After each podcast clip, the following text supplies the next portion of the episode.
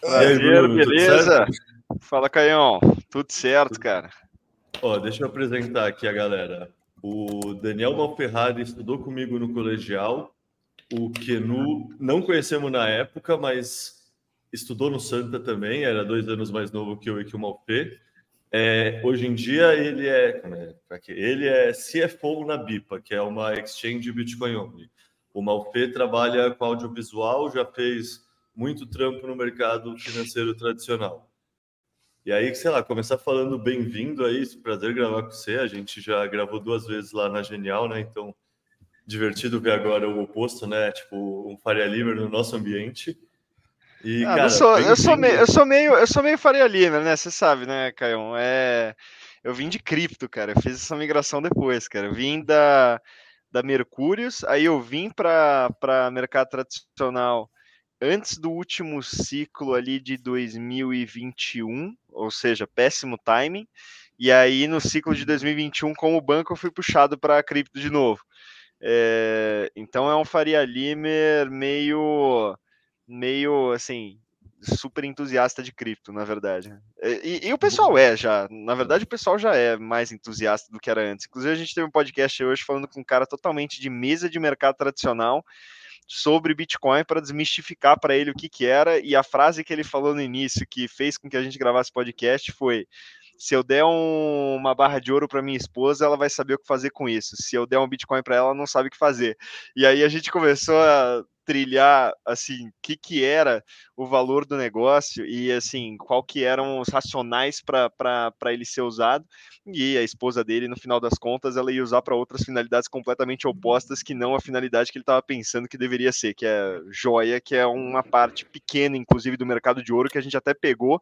Assim, é menos de 50% é uso para joia, cara. Assim, a maior parte é reserva de valor que é a tese que você tem aqui no Bitcoin também. Então foi um, um, papo muito bacana, mas sendo super desmistificado.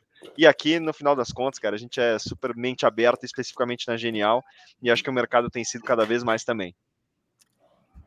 Cara, boa. Você, no fundo, antecipou o que eu ia perguntar, que é que assim, querendo ou não, como eu participei do seu podcast, eu não sei muito da sua história pretérita e tudo mais, então nem sabia desse, dessa sua passagem na Mercúrios. Interessante. Eu, eu fui, eu fui sócio fundador, cara. Fui sócio fundador, saí em 2020, e aí nessa época, em 2020, cara, o Bitcoin tava. Eu, eu era gestor de portfólio lá. Então, assim, como eu fazia gestão dos fundos, que ainda não eram nem fundos CVM, assim, era dinheiro de, de família e amigos.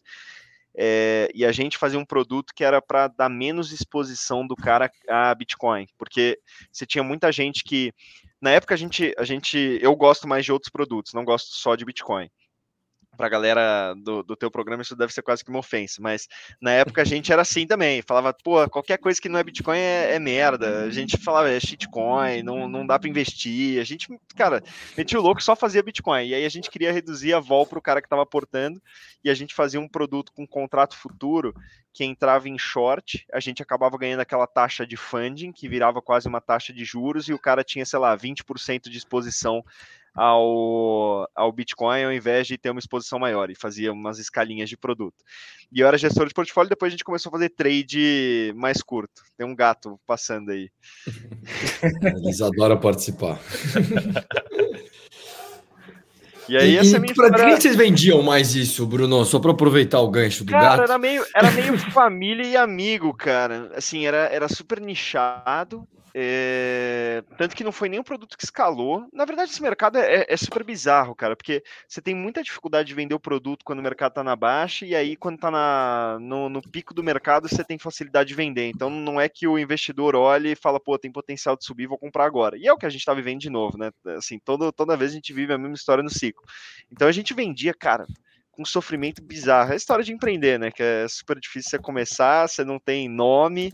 E aí a gente vendia, salvo engano, a gente captou alguns, alguns milhões assim de, de amigo, amigo e família. E aí depois o, o pessoal lá, e eu já não estava mais, eu participei do início do processo, fez um fundo. É, e a ideia do fundo, para ficar de pé, um fundo precisa de uns 5 milhões de reais, pelo menos, assim, para ser estruturado e de fato ficar de pé. É... E aí, hoje em dia tem um monte de fundo, né, cara? Hoje em dia você tem muito fundo passivo, mas tem uma galera tentando fazer fundo ativo de cripto grande. Mas fundo ativo de cripto também é difícil, cara. É meio que Assim, principalmente, é quase que o um mercado de VC, né, cara? VC, VC você não tem é, você não tem uma cota que cotiza diariamente, você pode sair. É um negócio que é o, o, capital tá fechado ali, você trava ali porque é muito volátil. E cripto tem que ser a mesma coisa, né? Assim, cripto é super volátil, você tem ciclo de mercado, você precisa travar o capital do investidor. Então, fundo ativo de cripto provavelmente vai ser tudo via veículo de. de vai ser tudo via VC que nem tem nos Estados Unidos. Eu acho que aqui vai importar bastante e vai ter um nichozinho de, de varejo ali que vai dar para explorar, mas não acho que vai ser o, o grande, grande virada do mercado. Ô, ô, Bruno, deixa eu fazer uma pergunta. É, primeiro eu queria entender melhor o que, que era o produto. Eu não sei se eu entendi 100% o, o que, que consistia esse produto, mas eu queria mais ouvir. É, qual, qual, você falou que vendia para amigos e familiares. Qual era o pitch que você fazia para essa galera? Eu queria muito ouvir qual que era. Uh, como, como que você vende um produto desse? Mas primeiro, Cara, é, fala um pouquinho mais do produto que eu não entendi 100% como ele, o que, que era exatamente. Era um, era um produto, era um produto que ficava 20% exposto em Bitcoin, então ele ficava spot. Era 20, 60 ou 80, variava. Você tinha exposições diferentes, mas de acordo com o investidor, e aí o restante ficava em stablecoin. É... Só que, na verdade, ele ficava numa posição short em contrato futuro perpétuo de Bitcoin. Então é como se você tivesse 100% long e 80% short, short, que dá uma posição net em dólar de 20%. Só que, não sei se vocês entendem a dinâmica de contrato futuro perpétuo, ele, para manter o preço igual ao preço spot, paga uma taxa para a ponta compradora ou vendedora, penalizando a ponta que tem a maior demanda, para fazer com que o preço, preço não abra simetria. Porque quando você fala de contrato futuro, que tem um prazo específico, o que acontece? Ele geralmente é, opera a um, a um prêmio é, que é o, o, valor do dinheiro no tempo. E aí depois ele vai canalizando. Quando você tem um contrato perpétuo, você precisa passar essa taxa a cada quatro horas, que é a rolagem do contrato. Então, o funding rate é basicamente uma taxa de juros em cima de um contrato futuro, é basicamente isso. Então, quando você tem um produto que é, é 20% exposto a Bitcoin e tem uma posição contrária, 80% short no Bitcoin, o que você está fazendo é coletando o funding rate em 80% do teu portfólio, que está em dólar, essa é a consequência, e 20% está exposto no Bitcoin. Então a gente tinha um produto que era basicamente uma taxa de juros em dólar, mais uma posição de 20% em Bitcoin, e aí você vendia isso geralmente para o cara que não queria se expor tanto, é, ele queria ter uma renda em dólar, a gente vendia, fazia bastante pitch daquela alocação de portfólio, tipo de, de, de Sharp, você beneficiava e aumentava o Sharp, Sharp da tua carteira se você colocava Bitcoin. O Sharp nada mais é do que uma medida de retorno versus risco.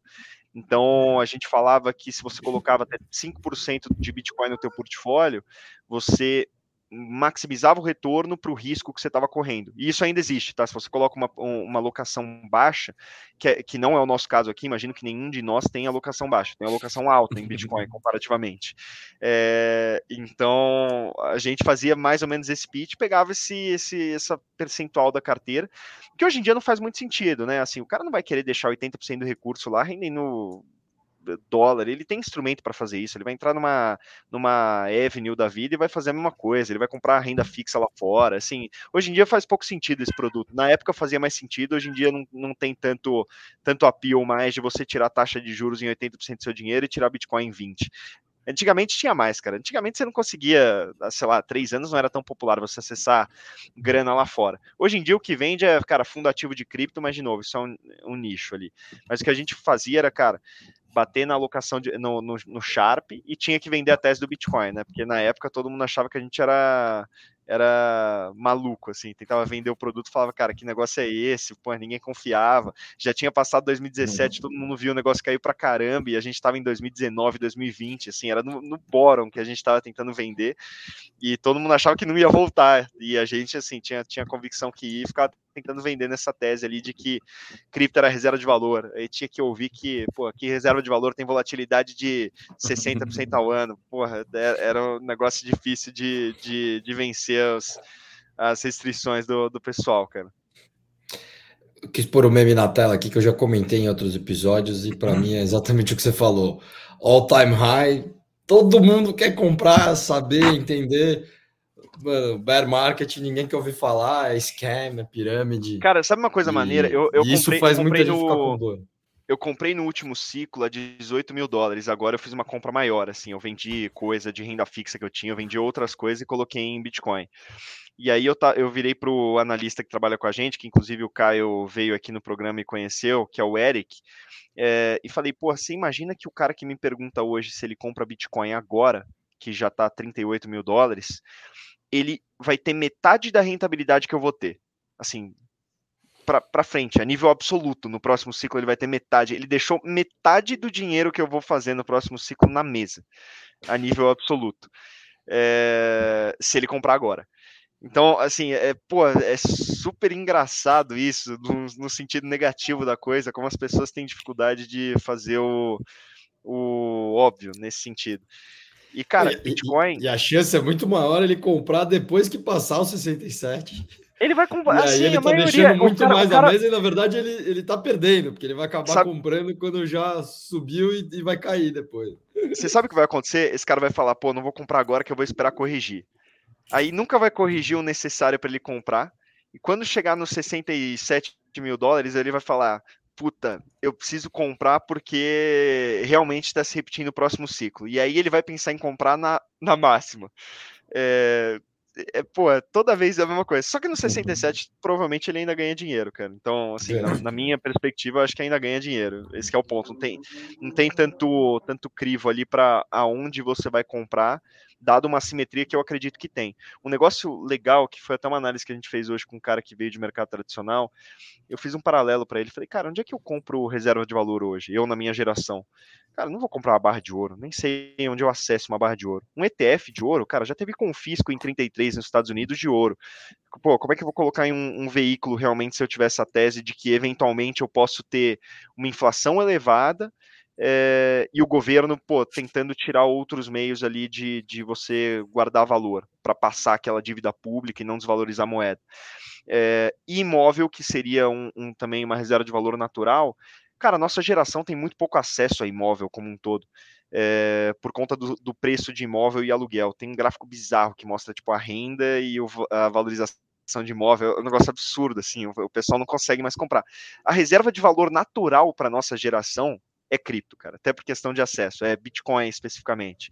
Porque o resto, assim, eu, eu até falei com o Caio, eu não, eu não sou tão Bitcoin maximalista, mas as teses de cripto acessórias não são de reserva de valor, na minha percepção. Zero, assim, é uma tese de infraestrutura, de, tem outras coisas ali, mas, cara, é zero reserva de valor. Reserva de valor é o Bitcoin, e eu acho que ele vai capturar isso praticamente sozinho, cara. O que, que é esse gráfico aí? Quem que botou esse gráfico? É, eu coloquei, é o gráfico que o Bruno estava falando, que mostra o crescimento do PIB por capita, preço de aluguel, mostra várias coisas e mostra como a economia não acontece. Sei lá se é ele que estava pensando, mas isso. É isso aí. Demonstra. É isso aí. É como, tipo, é assim, a tua inviabilidade como pessoa física de comprar um imóvel comparativamente ao passado, assim. Olha, olha que coisa bizarra. Por que, que eu acho que os governos provavelmente vão passar. É por que, por que reserva de valor vai ser necessário no futuro? Assim, que é uma primeira tese. Beleza. Assumindo que Bitcoin realmente. Amanhã, né? Tipo, o futuro. É, amanhã. É, é que, é que sabe, sabe que é difícil? Assim, na cabeça do cara de mercado tradicional, o difícil é estar tá certo no tempo errado. Então, se ele comprar Bitcoin e errar o timing, com uma taxa de juros que é o que você tem hoje no mundo, ele deixa muito dinheiro na mesa no curto prazo. Então ele fica tentando acertar esse timing, porque ele não sabe quando o governo vai passar essa inflação toda que deveria passar para se, eh, se desalavancar. Olha, olha que dado maluco. Em 1966, o Fed Fund Rate, ou seja, a taxa de juros dos Estados Unidos, era 5%, que nem agora, com a dívida pública de 40% do PIB. Em 2007, a Fed Fund Rate era de 5% de novo, com a dívida pública em 60% do PIB. Hoje em dia, a Fed Fund Rate está em 5% de novo, com a dívida pública em 120% do PIB nos Estados Unidos. A única alternativa para isso é provavelmente assim é você ter um juro real negativo. Ou seja, o que o governo vai falar? Para minha dívida pública emitida, eu vou começar a pagar menos do que é, a inflação. Ele vai passar a inflação, ele vai ter que imprimir moeda para essa dívida em valor absoluto virar em valor real um, um, valor menor, porque senão ele não tem como pagar esse negócio. Então, assim, reserva de valor é essencial, cara, e a nossa geração não tem acesso às reservas de valor que você tinha antigamente. Ah, vou comprar ouro, ou ouro tem um, um, um risco ali associado, que é de fato você ter ter um confisco. É, ou imóvel. Pô, imóvel o valor é muito alto para o cara comprar. O cara não consegue fracionar um imóvel. Então, assim, eu acho que Bitcoin acaba sendo nesse cenário um ativo essencial. E essa, assim, é a minha tese aqui, mas o mercado não compartilha dessa tese ainda, tá? O mercado está compartilhando muito mais uma tese de portfólio otimizado ainda nessa tese de Sharp. Eu vou, é, eu vou maximizar, eu vou minimizar o meu, meu é, aliás, vou maximizar o meu retorno ponderado pelo risco. Então, ele ainda está olhando uma tese de alocação de portfólio, eu acho que ainda está olhando menos essa tese de reserva de valor. É, isso é uma coisa que eu, que eu ia comentar, que até essa nomenclatura reserva de valor, cara, eu não ouvia tantas pessoas falando sobre esse termo é, a, a, até poucos anos atrás, assim, era mais uma, uma, uma perspectiva de ganhos de portfólio e de, e de maximizar lucros e tudo mais, e, e eu não sei, essa noção de, de preservar a riqueza não era algo que eu ouvia muitas pessoas falando. Eu não sei se é porque eu não sou ativamente da área, mas ou se é tipo uma preocupação que as pessoas estão tendo agora e tá falando, mano, tem alguma coisa muito estranha rodando. Eu, eu acho. É, eu acho é... que é isso, cara. É, tem alguma coisa muito estranha acontecendo, entendeu? Tá tudo mais constante, mas com uma dívida pública super elevada. E assim, você teve, cara, você teve uma taxa de juros baixa durante cara, uma década. Assim, não tinha preocupação de putz, eu vou ter algum problema de insolvência do governo. Assim, o problema de insolvência vem quando a taxa de juros sobe, porque aí a, a, o serviço da dívida fica caro pra caramba. E aí você precisa de algum ativo que te proteja de uma eventual inflação, de, de, de assim, um cenário é, complexo como cê, o que você está vivendo antes. Cara, dois anos atrás todo mundo estava olhando, cara, juro real é negativo, investir em dívida não faz sentido, eu vou pô, investir em outras coisas aqui. E cripto caía nessa cesta porque era um ativo que tinha um retorno alto. Então não era uma tese de eu vou segurar meu, minha rentabilidade no longo prazo que nem agora. Agora você está olhando para um cenário muito diferente. Assim, pô, eu tenho é, eu tenho o mundo tentando acreditar que a gente vai ter um período de desaceleração da inflação sem recessão, que nunca aconteceu. Aconteceu uma vez nos últimos 40 anos, assim, não é cenário base. O mundo está tentando acreditar num, num, num, é, num, cenário que é extremamente positivo e eu não acho que materializa, cara. Eu acho que o outcome desse negócio, o, o evento de cauda, é, cara, ruim e o Bitcoin é uma put contra esse evento. É um seguro que você pode comprar contra esse evento. Mas qual é o seu cenário base, então? Porque, assim, supostamente está para acontecer um soft landing, pede, supostamente o pessoal está acreditando que vai acontecer. Quem acredita que não vai acontecer tem aquela questão de ou default ou hiperinflação. E se você está falando de um dos cenários de cauda, qual desses você considera mais provável? É, cara, o, o, pro, pro Bitcoin eu acho que assim, o, o, pior já passou, porque o pior é o momento de aumento de taxa de juros, geralmente, para ativo que é reserva de valor quando você fala, por exemplo, de ouro, qual que é o momento que o ouro mais sofre? É quando a taxa de juros está aumentando. Porque você tem um custo de oportunidade muito alto para um ativo que não tem retorno intrínseco. Então, ele não tem yield em cima daquele ativo. E se o juros está pagando 3, 4, 5%, você está deixando, teoricamente, 5% na mesa cada ano. Agora, quando a taxa de juros cai, esse efeito é contrário. Então, agora, olhando para frente, qualquer um dos cenários para mim me parece relativamente positivo. Porque, um, se você tiver um cenário inflacionário, a taxa de juro real é, provavelmente vai ser negativa e reserva de valor se beneficia. Dois, se você tiver um soft landing, a taxa de juros provavelmente vai começar a cair já já, e se ela começar a cair já já, o Bitcoin também se beneficia. Então, assim, eu tenho dois cenários que para mim são bastante favoráveis. Por isso que para mim eu comprei nos, 8, eh, nos no, eu comprei nos 18 mil dólares, porque eu olhei e falei, cara, eu não vejo mais muito downside, porque a taxa de juros agora é para baixo, ou você vai ter uma quebra em ativo em empresa financeira, e por consequência a taxa de juros vai ter que ser para baixo, porque o governo vai tentar fomentar a economia e resgatar essa empresa, que nem aconteceu em 2008.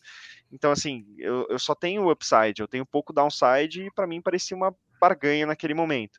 Então, independentemente do cenário, eu tô falando de um cenário muito evento cauda e, e, e, de fato colocando o Bitcoin como uma put. Então, isso é um, um dos fatores. Agora, no soft landing também me parece positivo, porque você vai ter uma queda de taxa de juros e você vai ter fluxo voltando para cripto. Então, eu vejo assim pouco downside agora pelo, pelo nível de preço relativo que a gente tem. E, e, o investidor institucional, cara, pela primeira vez eu ouvi essa última alta do Bitcoin associando isso não só a fluxo de ETF, que foi uma das grandes discussões, é, mas também essa questão de reserva de valor e taxa de juros super alta. Lembrando que o um, um, um, momento que o Bitcoin andou pra caramba foi o mesmo momento que a gente teve uma crise gigante nos juros americanos, que foi, cara, juros de 10 anos atingindo nível de, cara, 5,5%, que é uma taxa alta para caramba para Estados Unidos. Assim, para 10 anos, salvo engano, de 30 anos também chegou numa taxa super alta. É...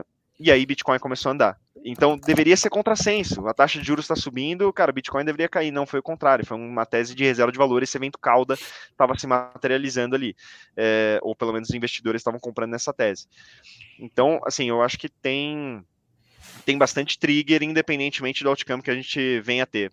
Pode ser vento cauda, pode ser cenário de pouso suave, a gente vai ter uma queda de taxa de juros ou um juro real mais negativo ou menor, e isso é o que importa para destravar valor, principalmente. Cara, a gente está entrando em vários temas legais que tem várias derivadas, né? Mas você é, é bem bullish. É... Eu queria explorar um pouco essa porque eu, eu fiz INSPER, não sei que faculdade que você fez, Bruno. Eu fiz USP. Boa. É, USP já. O INSPER é bem o pessoal de mercado, assim e tal, né? Pô, ainda tenho contato lá com o pessoal da faculdade. Hoje me deu lá cinco minutos, eu mandei uns uns gráficos, comecei a discutir assim umas coisas. Aí, pô, um, um, dos comentários que veio que eu falando, pô, Estados Unidos tá, tá foda a situação, né? E aí tem alguns gráficos que a gente usa na bolha, pô, não corri por inflação, etc. Tipo, trabalhou com back sabe que você tem várias maneiras de apresentar um número e, e, não é manipular ele, mas é mostrar ele da maneira que fica mais bonita para o que você quer provar, né? E aí vem um comentário aqui que eu queria saber, tipo, ah, mas tem outros países que passaram por situações similares e conseguiram reduzir depois a dívida, no caso. E as consequências de dívida alta para uma moeda forte é muito diferente para moedas fracas. Mas eu enxergo assim isso aqui de uma maneira que o dólar com o Bitcoin perde a posição de dominância global, né? Não sei quanto tempo isso leva, mas você passa a ter um parâmetro. Eu queria ouvir um pouco o que, que, você pensa disso, assim, de... Eu concordo muito com o que você comentou do haircut, né? Que é quase que um haircut implícito da dívida, né? Ao invés de você pegar e falar os XB que agora tinha, agora 80%, não, continua sendo o 100%, mas... Só que ele vale menos em dólar. menor, então, na prática, é como se fosse o equivalente ao que você está pagando a menos do, do, do, da taxa, né? Só para a gente explicar um pouco, porque tem alguns conceitos que você comentou que são mais técnicos. Acho que Leta e Malf entendem bem, mas vai que tem algum ouvinte aí mais, mais leigo. Eu não entendo nada, mano. Eu sou, eu, sou leigo, eu sou leigo igual qualquer ouvinte aqui. Pode, pode simplificar tudo, que eu, eu, sempre sou a favor de simplificar as coisas. É, esse, esse, esse negócio, Daniel, assim, o que, que eu tô falando é quase que se você é muito endividado, vamos supor que você tem 100 bilhões de reais em dívida, aqui pra, até para dívida nacional. Você tem duas soluções para isso. Ou você vai gerar superávit para pagar essa dívida, que é basicamente o governo vai gerar mais receitas do que despesa a um nível necessário para pagar tanto o juro da dívida quanto amortizar a dívida no longo prazo, e aí vai reduzir o endividamento. Que é o jeito que, que não é o que comuns fazem, né? É, Trabalham e, assim, mais, arrecadação, pagam seus dinheiro. E, e assim, mais, gasta menos a tendência no mundo não é muito essa. Você tem visto muito gasto fiscal e déficit na maioria dos países. Então, esse é o caminho que faz mais sentido. Você teve países que fizeram dessa forma, mas não parece a tendência no mundo hoje. Você tem déficits muito grandes em países desenvolvidos. É, então, não parece ser o caminho que eles estão seguindo. É, e aí, a segunda forma, que é um pouco mais dolorosa, é você imprime mais moeda. É, e aí, com essa, essa maior impressão de moeda, você diminui o valor da tua dívida, mas a nível real. Então, beleza, você continua tendo 100 bilhões de reais em dívida, mas agora 100 bilhões só valem 50, porque você tem o dobro de moeda em circulação e o dobro de moeda na mão do governo. Então, basicamente, o que ele está fazendo, ele está te pagando a dívida em real que ele tem, mas com moeda nova que não existia antes. E aquilo não e tem, tem, a terceira opção que é o calote, né? Tem o famoso. Mas o calote ele geralmente não acontece em, em, dívida interna, né? Ele acontece em dívida externa porque qual que é o problema da dívida externa? A dívida externa você não consegue pagar por inflação. Você aumentando o volume de moeda que você tem dentro da sua economia, não impacta nada o valor da tua dívida em dólar. Ela só vai fazer com que a dívida em dólar relativa ao que você tem de moeda na economia cresça. Assim, se você tem mais inflação, tua moeda vale menos, mas o dólar não muda de valor Assim, então, Tirando para os Estados Unidos, né? Porque quando e dói muito menos, né? O discurso é importante, como você vende isso. É muito melhor você falar, pô, renegociamos aqui, eu vou pagar a dívida 100%, do que você dar um calote e falar, pô, 40% aqui eu não vou te pagar. É, dói muito mais. É, Exato. É fora, você tem um impacto muito maior, assim, até para conseguir rolar dívida ou utilizar outros instrumentos para isso. Na é, prática dá na assim, mesma, né? Para deixar claro, mas praticamente mesma, assim, é, é mais é, como você, você vende dívida. Só que, só que assim, o que, que gera mais dor para as pessoas, assim, para a pessoa na ponta final, para o indivíduo?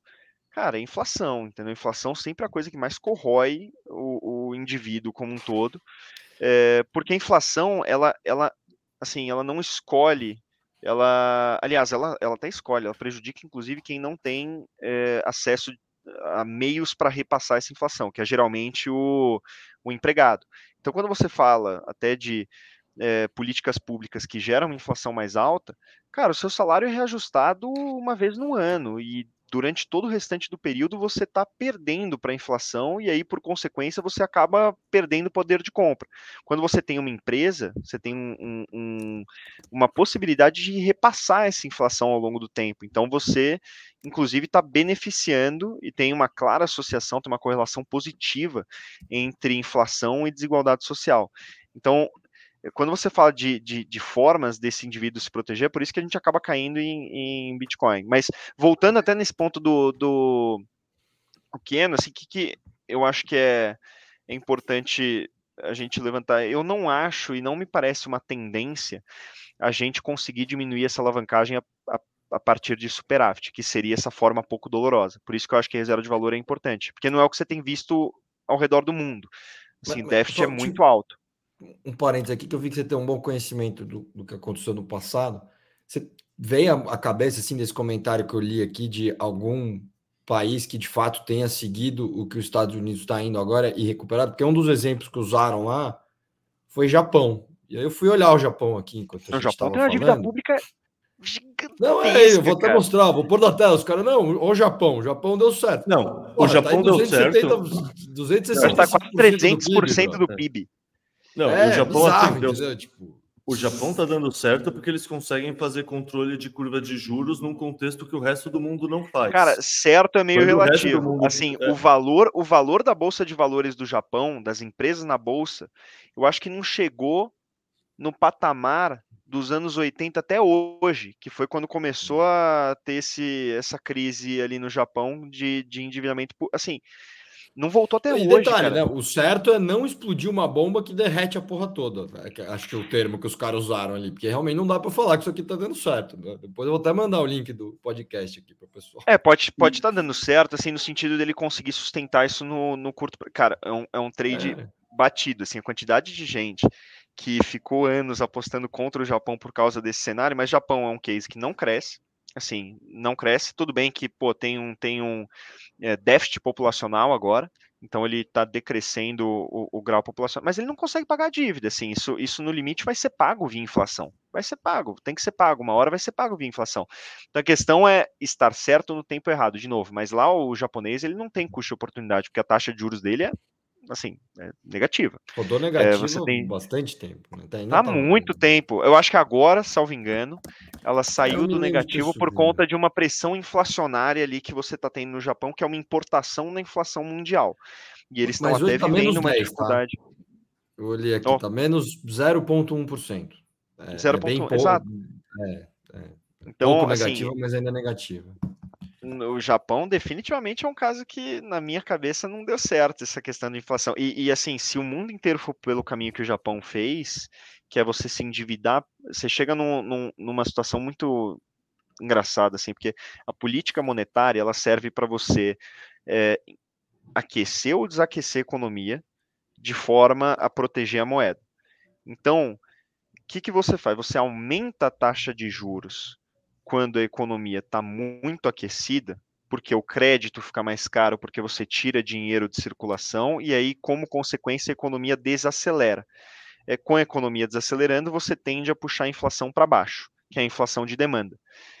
É, você tem o ponto inverso dessa curva, que é quando a economia está desaquecida, você abaixa a taxa de juros e faz a economia aquecer.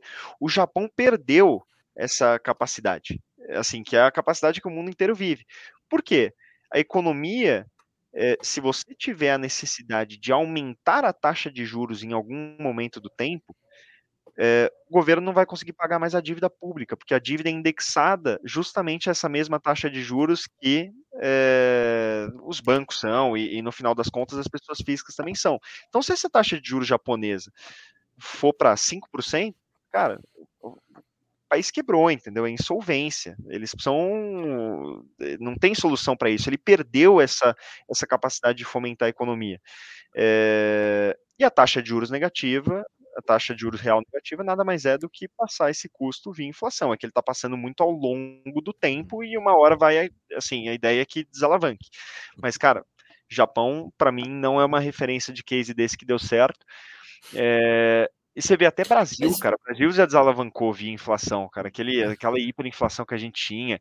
Em 2021, salvo engano, se vocês olharem, a dívida pública brasileira chegou a cair num período de forma relevante por causa da inflação que a gente estava tendo no período. E aí começou a discutir no mercado que isso era positivo para o governo brasileiro, porque você tinha uma, uma inflação versus PIB que era mais otimista e ele poderia expandir os gastos naquela época. Só, cara, para a população de forma geral é horroroso. Então, é, é, é bizarro, mas a inflação ela, ela acaba sendo o remédio para essa conta na maioria dos casos, porque ninguém quer diminuir gasto de governo. Esse negócio da conta de receita menos despesa tem que ser um superávit. Cara, é só você pensar, o, o, o político ele não tem incentivo de longo prazo. Ele está olhando para quatro anos, cara. E, e, no mundo inteiro ele está olhando para quatro anos. Como é que ele vai cortar despesa? Ele não vai se reeleger. É, só fazer um parênteses aqui, me lembrou essa a sua explicação sobre a taxa de juros. Eu recomendo para quem quiser se aprofundar mais, tem aquele vídeo muito bom do Ray Dalio, que é o How the Economic Machine Nossa, Works. É espetacular, cara. Que tem uma versão em português também, quem, quem preferir. E, é, assim, talvez quem esteja ouvindo isso pode estar achando meio complicado. Eu recomendo super vá assistir esse vídeo, porque ele é super didático, é uma animação, leva 20, 20 minutos, meia hora e, e, ele explica muito do que, o, do que o Bruno falou aqui, de como funciona a taxa de juros e como para os países, de uma maneira super didática. Assim, foi a única vez que eu consegui assistir e entendi. Eu só entendi o que você falou porque eu já tinha visto esse vídeo, assim, então me, me, me, me, me queria passar isso para quem, quem tiver aí. Assista esse vídeo, How the Economic Machine Works, como a máquina da economia funciona. Está no YouTube de graça. O Bruno, deixa eu aproveitar e te fazer uma pergunta que tem a ver com esse tema de conseguir ou não pagar a dívida, no fundo, né? É, supostamente, uma maneira que as dívidas poderiam se tornar pagáveis é com aumento de produtividade. Que aí você consegue, via, sei lá, superávit primário, etc, etc, conseguir pagar as dívidas. O pessoal mais otimista com tecnologia recentemente ficou bem empolgado com o surgimento de inteligência artificial e acreditaria que isso daria um ganho gigante em produtividade. Tipo, sei lá, você pegar naqueles exemplos mais extremos, tipo Kate Wood, tipo o mundo que ela acredita no futuro, com todas essas tecnologias exponenciais se emergindo e se retroalimentando, é um mundo com muito mais abundância. Esse discurso que o pessoal faz te parece muito tópico? Como você vê isso dentro dos seus cenários? É muito tópico porque demora para você capturar. Assim, eu, eu, isso, isso realmente é uma possibilidade, porque se você aumenta a produtividade, de fato você vai aumentar o superávit e não necessariamente você vai, vai acompanhar nas despesas. As despesas podem permanecer constantes ou ter um ligeiro aumento. É, mas, assim, parece muito distante, entendeu? Você vai capturar esse ganho ao longo do tempo e é difícil você tratar isso como cenário base. E, e a proporção desse ganho, principalmente, qual que é a proporção e o tempo que a gente vai capturar. Eu acho que tem essas derivadas. Agora, salvo engano, cara, nos Estados Unidos está falando de um, de um de um déficit que é maior que 5%, cara. É um negócio assim cavalar, cara, é muito grande. Então, mesmo que seja cara, você precisa de medidas de contingência de curto prazo é, que são importantes. O ganho de produtividade você não, não, não, não você não consegue ter de um, de um ano para o outro. Você não consegue aumentar a tua produtividade em 20%, 30% de um ano para o outro e, por consequência, suas, suas receitas. E, então, e lembrando, só um parênteses aqui, difícil essa equação. 5% que você teria que ter de ganho de produtividade é pensando na economia como um todo, é você melhorando 5% da produção de milho. Tipo, é, é isso que você só complementando que você está falando, o tempo disso chegar na economia, né? Beleza, existe chat GDP? Tem. Quantos business já estão de fato usando isso no dia a dia? Quando que isso está de fato influenciando? Pô, é um ganho muito cavalar, 5%, se achar que isso vai vir em 5, 10 anos, né? Porque surgiu. É isso. E você tem um outro fator, por exemplo, esse ganho de produtividade ele pode vir de outra forma, que é você ter é, um superávit demográfico. Então, que pô, a população crescendo, você acaba colocando mais pessoas no mercado de trabalho, por consequência, você acaba gerando essa, essa receita maior, que foi um dos grandes problemas do Japão, inclusive, para acabar nesse, nesse contexto todo. Quando você inverte essa curva de crescimento, ou seja, a tua pirâmide etária começa a se inverter porque nasce menos pessoas do que, do que tem de idosos, é, você vai gerar um problema também de receitas. Então você tende a ter essa pressão também no longo prazo. Então, beleza, você vai ter um aumento de produtividade, você pode até ter, mas você também tem esse, essa questão demográfica que vai ser cada vez mais discutida. A população da China está decrescendo já, é, e é realidade. O do Brasil, a gente teve um superávit demográfico por um um momento relevante, mas em 2060 esse contexto muda completamente. Para vocês terem uma ideia, é, em 2060 a gente vai ter 20 milhões a mais de idosos do que você tem hoje a nível absoluto. E a população não vai crescer. Então. Só um parênteses aqui para explicar for dummies, tá? Pessoa de 1 a. Quando nasceu até uns 20 anos, não é produtiva. Ela é uma criança que estuda. Depois dos 60, 70, ela também não é produtiva. Ela é um idoso que fica em casa. Na média, eu sei que não é uma regra. Ou seja, a produtiva está ali entre os 18 e os 60. Não sei exatamente qual que é a conta que eles fazem. E aí, quem é produtivo paga por quem não é, né? Principalmente de quem é velho, porque quem é novo dá pouco custo, mas quem é velho dá muito custo. Só para desculpa, Bruno, te, é, é, é, exato, mas é ir falando exato. E assim, como o cara não tá, como o cara não está no mercado de trabalho, se você tem muita população idosa, você também não gera receita em cima daquela, daquela pessoa para o estado, né? Assim, é um, é um pagador de imposto é, a menos, ou ele paga menos imposto no relativo do que uma pessoa produtiva. Então, assim, você também tem essa, essa pressão que, que tende a existir ali na, nas receitas. Então, acho que tem uma conjuntura de fatores que me fazem ser mais crente com reserva de valor. Se você pegar, por exemplo, o percentual que ouro corresponde de equities nos Estados Unidos, ouro está underperformando há muito tempo. E ouro é a proxy que a gente tem para reserva de valor. O, o, o Bitcoin, para mim, é um, é um ouro que está ganhando market share, mas, assim, se você pegar, ouro está muito, muito, muito baixo relativo ao que seria equity. Eu não lembro qual que era a proporção, mas vocês podem até comparar os dois gráficos a nível de, de crescimento de um e outro, cara, é, assim, impressionante. Então, eu acho que isso talvez seja uma tendência que vai mudar é, e a gente pode voltar a ver um, um, ouro e reserva de valor como um todo se valorizando bastante, que nem você viu na década de 70 e 80. Isso é uma, assim, uma super possibilidade é, dentro de um cenário que, que não é tão distante assim. Então, acho que tem essa conjuntura de fatores aqui para considerar que eu acho que são positivas a nível macro para Bitcoin.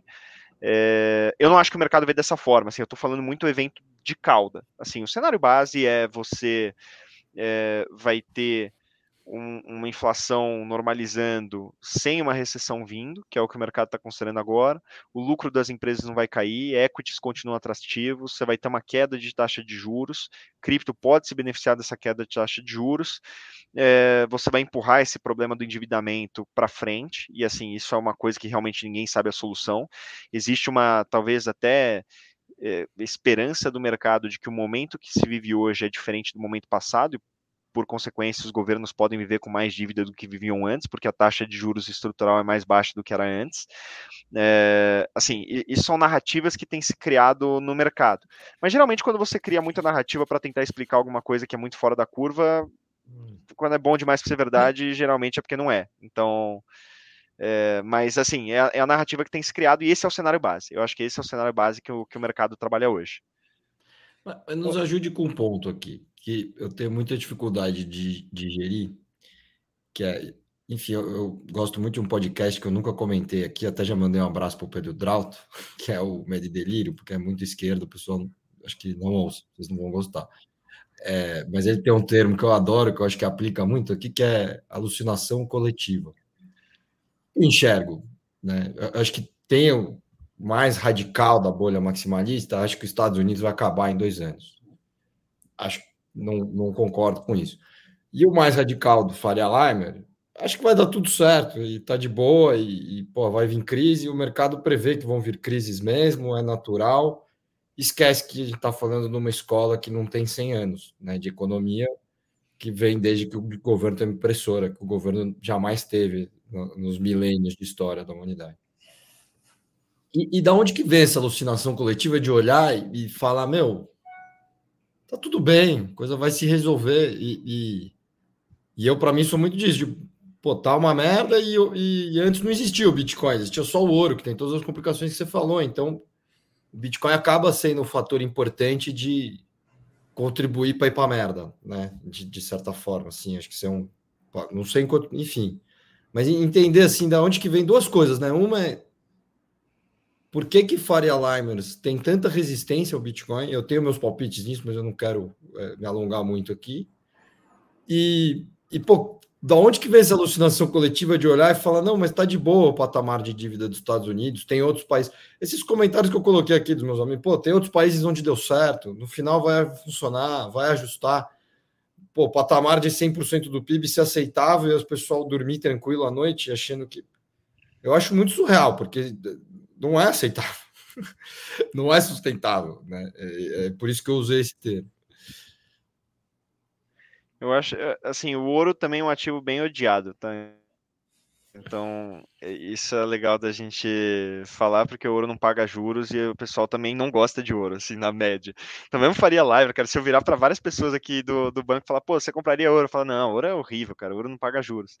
Então, assim, é o, é o é uma antítese ao, que o pessoal está acostumado a pensar, porque o, o, cara olha muito bonde, ele olha, olha muito é, ele, ele olha muita ação, ele olha coisa que realmente paga yield. Então, assim, qualquer coisa que não, não tem uma, um yield intrínseco, para ele vai acabar não fazendo sentido. E eu até entendo esse, esse racional. Então, assim, você está buscando lastro, né? coisas né? que criam valor. Ah. É, você cria valor. Cria valor de fato, assim. Eu, é que lastro é meio relativo, assim. Que, que, cara, qual que é o lastro da moeda hoje? O lastro da moeda hoje é a confiança no sistema monetário é, é, a confiança no Banco Central do teu país, no governo do teu país. Esse, esse é o, o, o, lastro da tua moeda. Antigamente, o lastro da moeda era ouro. Então, o Banco Central guardava ouro ali, ele tinha uma conta de reserva com ouro que lastreava tudo que era que, que tinha de moeda em circulação.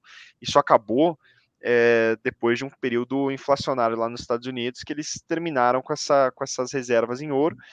É, e, e, assim, o lastro é super relativo. Agora, quando você fala de lastro em, em, Bitcoin, o lastro é a demanda. Se existe demanda, e aí você vai colocar qualquer coisa como, como fator da demanda. Eu posso falar que existe demanda por causa de reserva de valor, eu posso falar que existe demanda porque isso vai ser um meio de troca. Você vai, de fato, pagar a conta com isso. A grande incógnita do, incógnita do Bitcoin é essa, porque todo mundo sabe a oferta, mas é, o lastro é a demanda. Você não precisa explicar muito isso e um sistema, de fato, um modelo é, Bruno, econômico um que funcione. Posso Pode fazer falar? um parênteses? Eu não sei se eu não sei se eu não entendi exatamente o que você falou ou tenho uma opinião um pouco diferente, porque até onde eu entendo, o que, que eu chamo de lastro? Lastro é um mecanismo que você tem que restringe a emissão da, enfim, da moeda no caso. Então, o ouro seria o lastro da moeda, porque você não pode emitir moeda se você não tem ouro. Ele seria o lastro é o que restringe a criação da moeda. Quando você diz que o lastro do Bitcoin é a demanda, ele não faz tanto sentido para mim, porque o que, que eu diria que é o lastro do Bitcoin? Para mim, o lastro do Bitcoin são as propriedades matemáticas dele e da rede que impedem é, a geração de moeda. Não necessariamente a demanda. Assim, você pode ter uma, uma expansão de demanda, uma redução de demanda que não influencia o lastro. Eu entendo o lastro como isso, então não sei se eu, é um entendimento errado meu ou se a gente está usando a palavra lastro de maneira diferente. É, lastro eu entendo que é o que, o, o que justifica o valor daquilo. Então, por exemplo, no caso de assim, a tua analogia faz sentido porque até eu penso no caso de stablecoin, né? Você fala de stablecoin, você está falando de uma stablecoin emitida a cada dólar que você tem em conta. Então você tem claramente um lastro para aquela stablecoin que está emitida, que é o limite de emissão. Mas assim, de nada vale você ter um limite de emissão se de fato você não tem valor ali dentro. Eu acho que o lastro também conversa com de fato você ter um valor intrínseco ali por baixo. Então, um parênteses assim, aqui, você fala de Bitcoin, muito mais... Só um parênteses antes que é pensa numa ação de, de empresa. A, a, o que, que, é o lastro, né? É, tem o valor que a empresa vale, mas o que, que a empresa vale? O que ela gera de valor. Só conectando com o que ele comentou no começo, que é isso jamais vai restringir o quanto você pode emitir. Você pode emitir mil ações a mil reais ou cem mil ações ao valor equivalente. É, né? é, é, é, isso. É, e Não, o que dá valor para isso é a geração de caixa da empresa por trás, né? Mas isso vai continuar, enfim. É, para mim está muito mais no valor do que nessa restrição. Né? Nessa... Mas continua, Dani, oh, Bruno, desculpa te interromper aqui. É isso, eu, eu, concordo. Acho que essa é uma analogia boa, porque você pode ter você pode ter uma empresa gerando 100 de, de, de, de caixa, trazido a valor presente, e, e, o cara emite mais 10 vezes a ação, que vai corresponder a esse 100. Óbvio, cada ação vai valer menos no final das contas. Mas, de fato, ali o, o, o lastro não é o que limita a emissão de alguma coisa. O lastro é o valor que você tem por não, baixo daquilo. Mas aqui eu não sei se eu concordo com esse exemplo, porque, na verdade, você não está é muito diferente você. É, é, igual você. Esse exemplo da ação seria a mesma coisa que você falar, não, você pode dividir Bitcoin em mais unidades. É muito diferente de subdividir algo, que é o que você está fazendo com o valor de uma ação. Então, quando, no final, o lastro da empresa de uma ação é a, é a empresa. Você, tem, você continua com uma empresa só, ela só foi dividida mais vezes. É, é muito diferente da emissão nova de moeda. Não é a mesma coisa você dividir uma unidade em milhões de vezes ou você ter mais unidades. Não, você, você, tem razão, Malf. Se eu for emitir mais ações e, e, e, for ser uma emissão primária, eu vou diluir as outras. Né? Mas é, é, mais no sentido de. Do jeito que você falou, imaginei, pô, tem um pool de ouro, né? E isso limita o que. Mas por quê? É, é, é mais o racional por trás. É, é por culpa do, de quanto aquele ouro vale, ou de quanto aquela empresa vale. Né? É muito mais pelo. O, o, a cabeça que eu vejo o mercado vendo é, é isso, entendeu? É, não sei, às vezes é uma coisa de semântica da palavra lastro que, que, que talvez a gente tenha olhando por, por, por óticas é, o lastro, diferentes. Lastro eu entendo quase como valor intrínseco de alguma coisa, assim, o quanto aquilo vale em valor de fato intrínseco. Então, por exemplo, no caso do ouro, o ouro vale sei lá, 10 tri hoje de dólares como um todo o mercado, porque é o valor intrínseco que as pessoas associam aquele negócio, porque é fazer joia, indústria, etc. Esses são os racionais ali da, do pessoal que é mais, mais assim, comprado na tese do ouro. Então ele tem um valor intrínseco ali de fato por trás. Quando você fala de moeda, ela não tem nenhum valor intrínseco por trás daquilo. É, que não a economia, o, o, sistema monetário de fato, o quanto de riqueza você tem dentro de um país. Então, assim, é um valor intrínseco que de fato acaba sendo muito mais parecido com, com o caso de empresa, que é o quanto de riqueza se gera, o quanto de valor de caixa se gera por trás de um determinado ativo. Quando você fala de Bitcoin, essa é a dificuldade do mercado ver, assim, qual que é o valor intrínseco daquilo, qual que é o valor que tá, e, e por isso que eu trago demanda, de fato, assim, porque o valor de, intrínseco daquilo provavelmente está na associação que as pessoas fazem de ser um ativo que é, que, que, atua como zero de valor ou que ninguém pode obter. Então, o lastro, para mim, não são as 21 milhões de unidades que, que você pode emitir do Bitcoin. O lastro está no valor intrínseco que as pessoas veem que justifica a demanda para essas 21 milhões de unidades. Está na ponta da demanda, não da oferta, o lastro.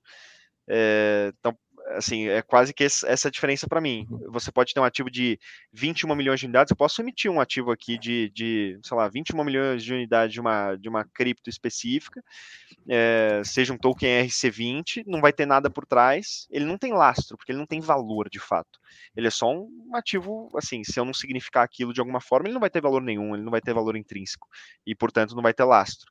Então, quando alguém fala que o Bitcoin não tem lastro, é quase que a pessoa falando, isso não vale nada, porque é, não tem valor intrínseco, não tem nenhuma utilidade aqui.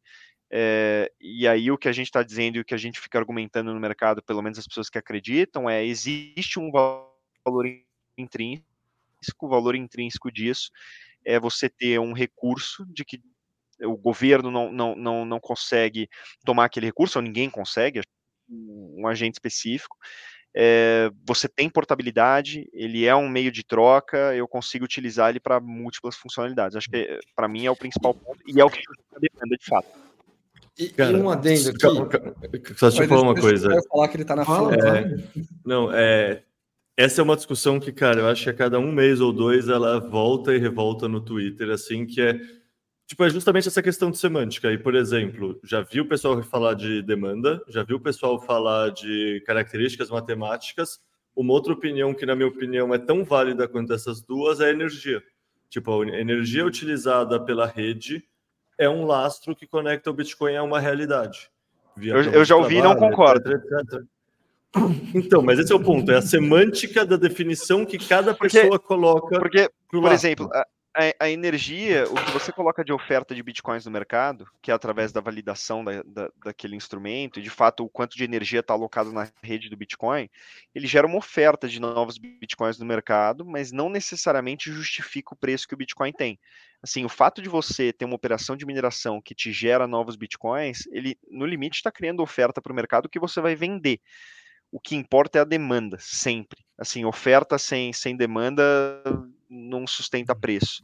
Eu acho que esse é o principal quando você fala de lastro e mas, quando fala de valor mas, Mas teria demanda se não tivesse fundamentos sólidos e aí tipo o valor É uma coisa, uma coisa, uma coisa leva, uma coisa leva a outra, né? O que, que vem antes? Ovo a galinha. se, se você for por esse lado, a gente pode ficar nesse loop infinito. Né?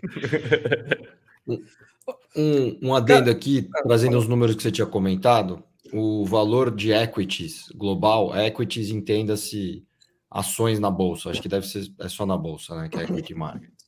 É de 106 trilhões, sendo que disso 45 trilhões está nos Estados Unidos, só como curiosidade, enquanto o mercado do ouro está em 12,7 trilhões. É, ou seja, o ouro é, é, um pouco mais de 10% aqui do mercado de equities. Pô, para mim é, é outra alucinação coletiva eu gosto dessa palavra, de que os 12,7 trilhões que valem o ouro é porque o pessoal usa correntinha de ouro e anel e aliança, né? Não é por isso. É, é muito mais pela oferta e demanda pela reserva de valor que ele falou é. Que um, na, na quem que falou que um metal brilhante vai valer, assim, com o valor de mercado total 12 tri? É, é por isso que, assim, é totalmente subjetivo, cara. Você entrar Cadê os diamantes de... ali, né? Cara, assim, o diamante, o diamante bombou porque teve uma campanha em, assim, né, no, no, século, é, acho que foi no século XIX esse negócio. Tem uma campanha lá que colocava diamante como, pô, uma joia que você dá para mulher no casamento. Foi grande parte da valorização do mercado de diamante foi por causa de uma campanha desse negócio. Pô, a história do diamante é super interessante, cara. E assim, Não, e, isso associou e o diamante um tem uma valor. história e Diamante ainda tem uma história que supostamente tem um player muito grande no mundo, que ele tem um estoque gigante, mais ou menos como funciona o petróleo, e ele vai soltando conforme ele acha plausível para o preço continuar alto. Mas se ele jogasse tudo que ele tem, ia lá para baixo o preço, porque é oferta e demanda, ponto. É isso. Então, eu acho essa visão assim super interessante. Ô, Bruno, eu, eu queria fazer uma, uma pergunta para você. É, eu não sei bem se eu vou conseguir articular ela da maneira que eu gostaria, mas falando, pegando esse gancho da alucinação coletiva do Keno, eu queria tentar ouvir, ouvir de você falando um pouco sobre essa questão da, das dívidas dos países, porque é, você falou um pouco disso de é, as pessoas não sabem como essa questão vai ser resolvida, a gente não sabe como. É... E não sei, a gente jogou uma frase no, no, no nosso WhatsApp essa semana que era é, guerras de moeda geram guerras de trade, guerras de trade geram guerras de verdade. É, e eu queria entender melhor, talvez, como, como que funciona essa relação das dívidas dos países e das relações entre eles e, e o que, que você talvez já que isso. Qual que você imagina que vai ser a consequência desses países tão endividados tendo que interagir um com os outros. Não sei se eu estruturei Cara, um... o melhor jeito, mas enfim, queria ouvir. Tem um vídeo, tem um vídeo do Ray Dalio que ele, ele também é do Ray Dalio, assim, tem acho que meia hora também, é, mais ou menos a mesma coisa né? do que você falou, que é de como as nações fracassam. E ele tem um, um livro também que é, fala disso. É por aí que eu queria ir. E ele fala da ciclicidade é, do mundo como um todo, é óbvio, o mundo é super cíclico, mas até das nações. É, salvo engano, é 200 anos, geralmente, que cada nação prospera e fica no topo. Porque, assim, essa, esse movimento de aumento da dívida pública é uma das consequências das benesses que as próprias nações vão criando à medida em que elas vão se desenvolvendo e ficando ricas. Então você vai criando benesses ali dentro, isso cria, cria conflitos é, de classe dentro das nações e eventualmente uma nação colapsa porque o sistema como um todo não consegue mais se sustentar. E aí vem uma outra nação que, que, que toma o, o, espaço. Foi o caso da Holanda ali, é um dos exemplos que ele dá. Então você cria uma aristocracia, uma aristocracia rica, a população passa a viver na pobreza, o Estado é cada vez mais endividado porque não consegue gerar riqueza equivalente aos gastos dessa aristocracia que fica tentando manter suas benesses. E aí fracassa. Só que geralmente uma determinada nação na troca desse poder, então na medida em que você tem uma dívida pública, pública elevada, que você está perdendo essa hegemonia, é, dificilmente isso não vem com um problema geopolítico a nível de guerra. Assim. A, primeira, a primeira pujança que você tenta ter econômica, a segunda derivada dessa pujança que está sendo perdida é um conflito militar. Então, até se correlaciona de uma maneira engraçada, e, e assim, não é engraçado, óbvio, mas com que o, o, momento que você está tendo hoje no mundo, assim, você está tendo um senso de novo de Ocidente versus Oriente, você está tendo mais ou menos aquela discussão até que você teve no período de Guerra Fria, só que a grande diferença agora é que a nação não é a Rússia, especificamente, que era naquele período, é uma China, é, que está, obviamente, assim, grande parte muito correlacionada com todos esses assuntos geopolíticos ali, só que por enquanto ainda não é é, a principal nação discutida como a preponderante e a razão de todos esses conflitos geopolíticos. Ela está por trás de alguma outra nação de forma geral, mas existe esse embate é, entre nações que ela, ela é muito, muito próxima. Então, acho que assim, isso pode ou não ser consequência desse fator. É muito difícil a gente cravar, mas é, é, é assim uma coincidência muito interessante até com relação a como as nações fracassam, que é essa referência do Ray Dalio. Agora, como as é. nações elas se relacionam dentro desse ambiente, é muito difícil a gente pensar nisso, porque, por exemplo, Estados Unidos, todas as, as reservas dos países são em dólar, geralmente, que é assim, a reserva de Banco Central é em dólar. É, não tem muito como. É a discussão que todo mundo fala, não tem muito como fracassar, porque todo mundo tem dólar. Então, assim, se Estados Unidos fracassar, todo mundo fracassa, porque as reservas de, de todo mundo não valem mais nada. Um status quo que a gente vive há tanto tempo já, que o, o que, que é o, o, o final desse, é, desse ciclo, assim, o que, que é o, o, término dessa, dessa pujança dos Estados Unidos, até como sendo é, a moeda de reserva do mundo inteiro. O, o que, que pode ser a consequência desse modelo como um todo falhando? É, isso que é o mais complicado da gente conseguir entender, assim, o, o que, que é a consequência das pessoas não quererem mais dólar para transacionar. Eu acho que é, é parte da razão é, por trás do mercado financeiro como um todo ter tanta dificuldade de entender um movimento tão drástico, assim, porque é muito além e é muito fora do status quo. É, e é um, é um movimento muito de cauda, realmente, assim, não é o cenário base de ninguém, e nem deveria ser, assim, é realmente é.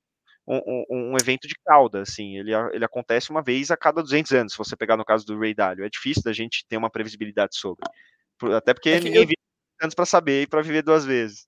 Eu, eu, te fiz essa pergunta porque, assim, esses assuntos que a gente fala de, de economia, de Bitcoin, de dinheiro e tudo mais, muitas vezes quando eu tento trazer para pessoas que não, enfim, que não se interessam ou que são de, de outras áreas, outros, outros, segmentos, tem uma resistência muito grande. Você começa a falar de taxa de juros, inflação, e as pessoas começam a ver tabela, começam a ver planilha de Excel na cabeça e, e perde o interesse. E mesmo inflação, que é uma coisa que as pessoas deveriam ter uma certa familiaridade, mas ela só fala, ah, o preço do leite ficando mais caro e e é coisa do, do, do jornal do SPTV que vai, sabe? É, é uma coisa muito mundana, assim. E, é, e aí as pessoas têm uma resistência muito grande de se interessar por esses temas e quererem e mergulhar a. E, que, e, e eu nunca consegui botar em, em palavras de um jeito é, eloquente o suficiente para as pessoas entenderem que, cara, essas paradas de juros, da relação entre as pessoas, entre os países, é, entre o dinheiro, ela gera consequências de verdade num nível pesado de, cara, guerras são feitas por isso, assim. Então não é um assuntozinho de tipo, o leite tá ficando mais caro e por isso o governo aumenta 0,1 e as, as pessoas têm que se interessar por isso com um nível de respeito, eu acho que seria a palavra maior, ou de seriedade, deveriam levar esses assuntos mais a sério, porque as consequências são muito reais.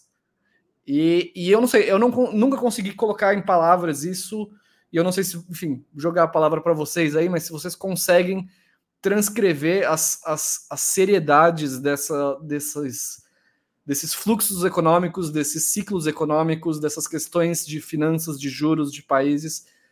Se vocês conseguiram alguma vez ou, ou transmitir isso para outras pessoas uh, nesse nível que eu, tô, que eu tentando passar. Aqui. E, cara, você pode levar o burro até água, você não consegue obrigar ele a beber.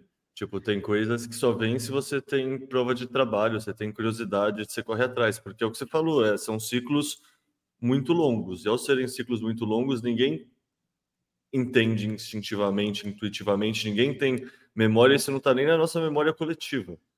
Mas mesmo então, dentro assim... da galera de mercado, às vezes eu acho que o pessoal se perde um pouco nas, nas nuances do dia a dia, assim, porque o juro 0,3% de não sei o que lá aumentou aqui, e esquece de, tipo, dar um zoom out e tratar desses assuntos com, com sei lá, eu não tenho palavra melhor do que uma seriedade maior, assim. É, é que é, é muito longo prazo, o ser humano não é, é. programado é. para pensar em longo prazo. Tipo, eu, eu também, eu também, assim, eu, eu, eu, já tentei, Daniel, e falei miseravelmente múltiplas vezes, assim, e parte até porque pela, pela razão que vocês estão vendo aqui, é óbvio, assim, você fala e você tem um mega entusiasmo sobre o assunto e as pessoas não compartilham o mesmo entusiasmo porque é um tema chato e é difícil da pessoa perceber a consequência disso pro dia a dia dela, assim. As pessoas não, não, não, não, não conseguem assim, enxergar e entender, e realmente é muito complexo, assim, o sistema monetário como um todo no mundo é super complexo. está falando, por exemplo, de aumento de taxa de juros, é, que impacta títulos públicos, porque os títulos públicos são marcados a essa taxa de juros ou emitidos a essa taxa de juros. Eles afetam os bancos, que é geralmente o instrumento que se coloca liquidez no mercado ou se tira liquidez no mercado porque você precisa aumentar ou diminuir a oferta de dinheiro nos bancos para que a taxa de juros, que é o chamado DI aqui no Brasil, fique correspondente à taxa de juros Selic, e assim você injeta ou tira dinheiro no mercado. E aí a derivada disso é o que as pessoas veem que é o crédito para mim ficou mais caro ou mais barato ao comprar um carro. Cara, olha a complexidade desse negócio. Assim, você não é botar dinheiro, tirar dinheiro, assim, do mercado, imprimir mais, imprimir menos. Hoje em dia é muito mais complexo que isso. Então, acho que por conta dessas nuances de complexidade, as pessoas de fato têm mais dificuldade de, de entender as consequências e conseguir mensurar as consequências. É, e, e, e, assim, eu, não quero ser eu até fiz o podcast de manhã, eu fiquei com a percepção, cara, eu sou um anarco falando aqui. Você bota quatro pessoas, você me bota para falar, eu sou o cara de mercado tradicional, o cara vai terminar falando, pô, esse cara é um, é um anarco aí que tá falando que tem que ter Bitcoin pra caramba, dada a percepção dele. Assim, o, o Leta eu... vendeu gato por lebre, viu? Ele falou que havia um, um Faria Limer, veio um Bitcoiner. Não, tô brincando. não, são, não são excludentes, não são excludentes. É que a gente. Não, tô, é, que, é que a conversa tá tão boa em outros tópicos que a gente ainda não entrou no que eu vou querer entrar daqui a pouco, que é justo. Continua, Bruno, que depois eu entro.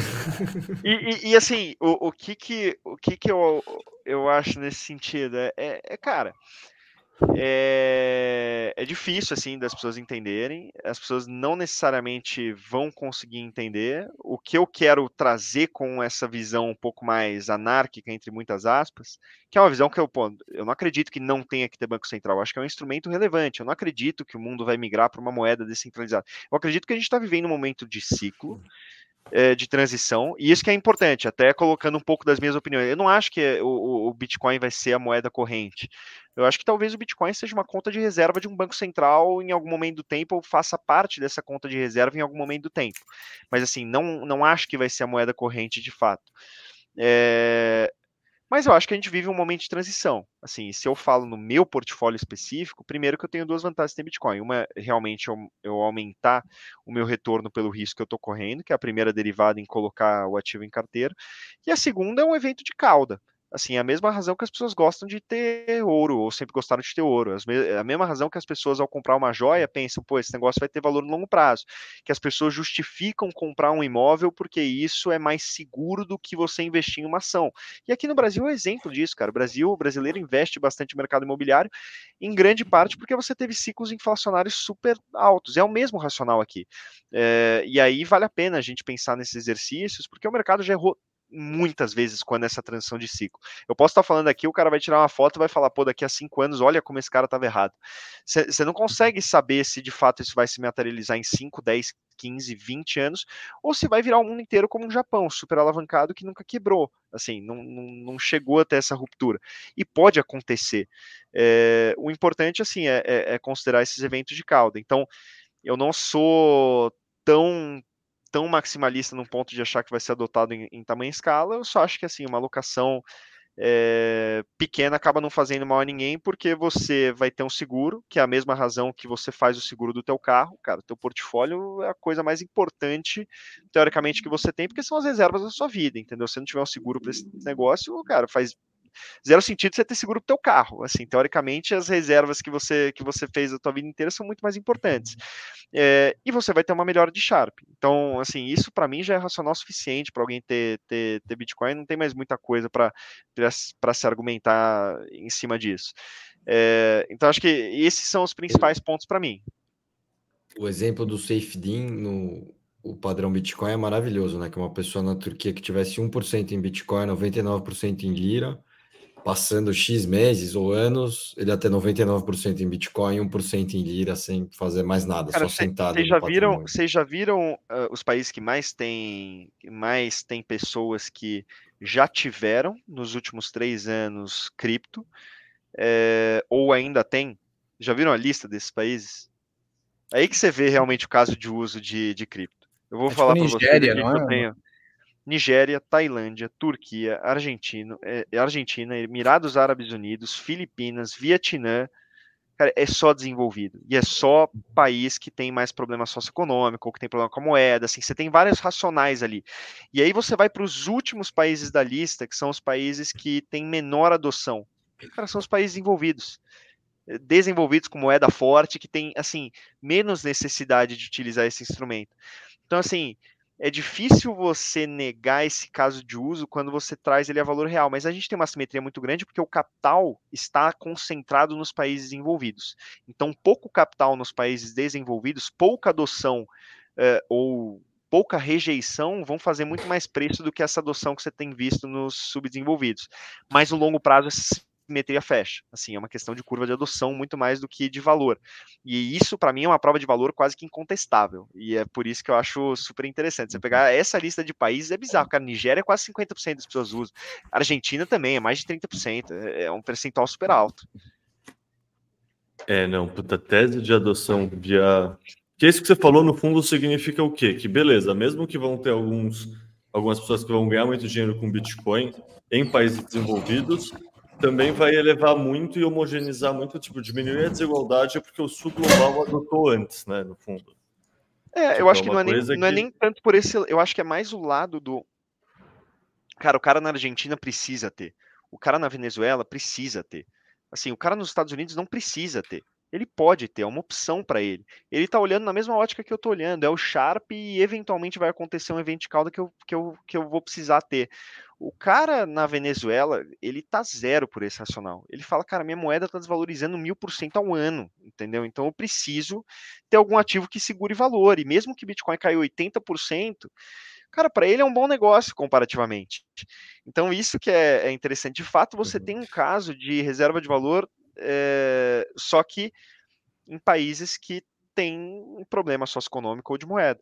E aí é, é, é, isso me prova que em um cenário de evento de cauda global, o Bitcoin tende a capturar muito disso.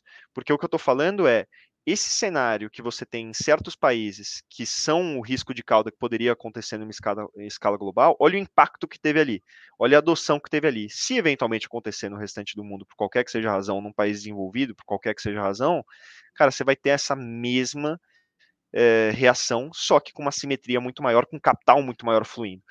Então, é, daí que vem a simetria, daí que vem essa, essa tese de seguro que eu tenho. Por isso que cripto deveria se comportar como seguro nesse, nesse cenário.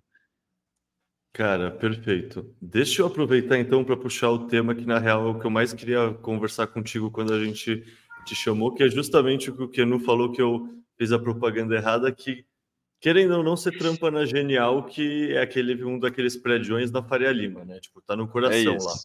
Então eu, tô, eu imagino. Eu tô olhando pro Itaú, pro BTG, pro Google, é. tô no prédio do Bank of America, que ainda é literalmente coração da Faria Lima.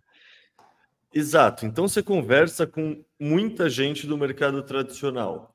É, como essa galera tá vendo movimento de ETF, essa galera entende o halving, essa galera tá empolgada com mineração, essa galera ainda acha que a mineração é poluente ou está querendo se envolver e investir assim, no fundo a gente fica muito com informações de dentro de podcasts que falam de Bitcoin, do Twitter que fala de Bitcoin, mas a gente tem pouca a gente tem pouca visão de que, que várias players da Faria Lima estão pensando do Bitcoin. E eu queria saber como se sente tudo isso. Cara, eu acho que o, o, mercado como um todo, e é como ele deveria ser, ele é agnóstico em relação a, a, ativo. Assim, ele busca oportunidade e no limite ele vai olhar para Bitcoin como um sentido de com sentido de fluxo, pois esse negócio vai ter fluxo porque a taxa de juros vai cair, porque no passado aconteceu a mesma coisa com um cenário parecido, porque assim, ele vai achar uma justificativa.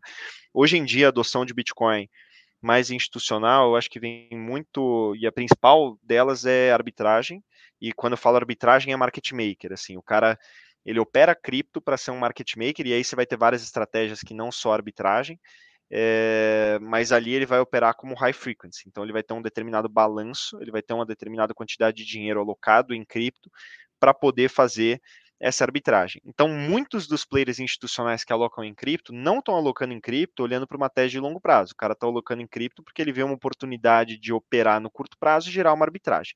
Então, acho que isso é a primeira coisa e foi uma das principais curvas de adoção foi isso. É, você tem, por exemplo, muito player financeiro que investe numa determinada ação, não porque gosta da ação, mas porque ele é um market maker, ele está operando ali e, e, operando uma simetria, ou numa moeda específica, porque ele está fazendo a mesma coisa. Então, eu acho que, dito isso, a gente entende um pouco do racional do mercado financeiro, dos grandes bancos, até dos bancos gringos, de ter uma mesa de cripto que opera esse negócio, olhando para essa questão de giro e fluxo e não tese de longo prazo a tese de longo prazo ela está começando a vir mais agora, eu acho. Assim, você teve 2021 com uma crescente um, um crescente interesse de institucionais para o cripto. É, eu acho que você continua tendo isso. A gente já sente isso até de casa, de fundo, de é, pessoas que vêm comentar com a gente mas muito mais por essa tese de reserva de valor, assim, ninguém que acha que vai ter uma adoção em massa de cripto e que Bitcoin vai ser uma moeda corrente, assim, pouca gente com, com essa tese, mas porque acreditam mais, talvez, nesse evento de cauda ou que é um ativo que, é, que pode se beneficiar do macro daqui em diante por conta de uma queda de juros. Então, é uma narrativa como um todo muito mais pé no chão. É, e assim, eu acho que vai ser adotado bastante nessa narrativa. Você tem muito fundo, por exemplo, que não pode investir em cripto, que até tem interesse em investir, mas não pode por regulamento. Então, o regulamento do fundo não permite que o cara compre é, Bitcoin. Agora, você teve até uma mudança na nova 175, que permite que fundos comprem, salvo engano, 10% do, da exposição dele é, em cripto aqui no Brasil, não sei se é só para fundo de cripto, enfim, mas fundos que têm 100% de alocação em cripto ou têm 100% de alocação no exterior podem ter, ter cripto custodiado no Brasil, não precisa ser mais uma estratégia de fundo de fundo, que é o que você tinha antes, mas você tem muitos entraves regulatórios ainda para os institucionais de fato conseguirem comprar. Então, eu acho que existe uma desses caras, muito mais fluxo, de adoção, de, de reserva de valor. É, e aí você vai ter essa outra caixinha que são teses pontuais de giro. Mas poucas teses ainda estão olhando para adoção em massa, esse negócio vai ser corrente. É muito mais é, nesse, nesse, curto prazo. Eu acho que o Alvin especificamente é uma coisa que já, já tem um certo conhecimento maior, porque ele vem bastante do senso de oferta e demanda, qual que assim, você tende a ter um crescimento de demanda por cripto no ano que vem por conta dessa questão de queda de taxa de juros. É, como cenário base é isso.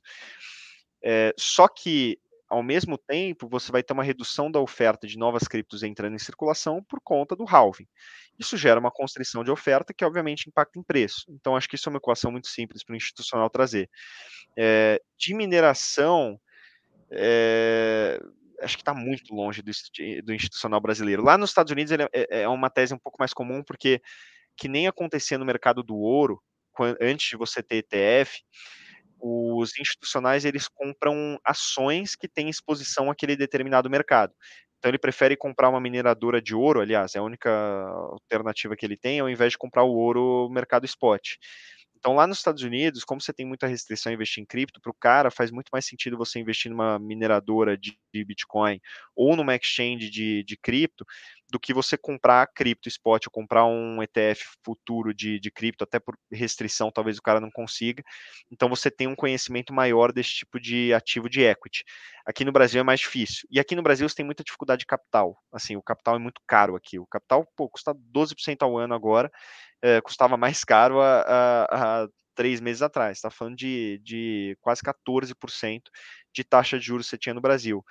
Então, o capital é muito restrito para a tese de risco, porque se você erra o timing dessa tese, em dois anos você perdeu muito dinheiro, você deixou muito dinheiro na mesa.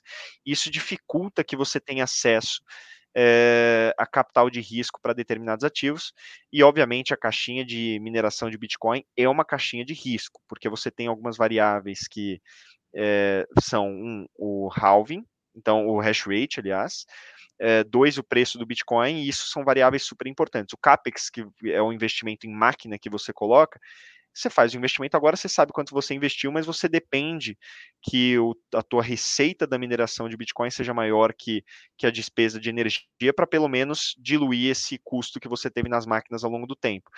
E essa é uma equação muito difícil, que tem um risco alto, obviamente, é só se pegar o resultado de mineradora, um negócio super volátil, e por consequência falta capital para esse tipo de tese. Apesar da gente ver como uma tese super construtiva aqui, é, eu ainda acho que a gente vai ficar de volume de capital muito concentrado em ETFs aqui no Brasil, por parte dos institucionais. Ao longo do tempo, eles vão ter mais adoção e essas teses de business de cripto ainda vão ser muito resguardadas em investidor lá fora. É só você ver quem investiu em exchange aqui no Brasil. As exchanges brasileiras. Você tem Mercado Bitcoin, Foxbit, a maioria dessas, Nova Dax, são grupos de fora que colocaram dinheiro aqui no Brasil. Ou as exchanges que você tem grande hoje em dia são propriamente grupos de fora que entraram no Brasil.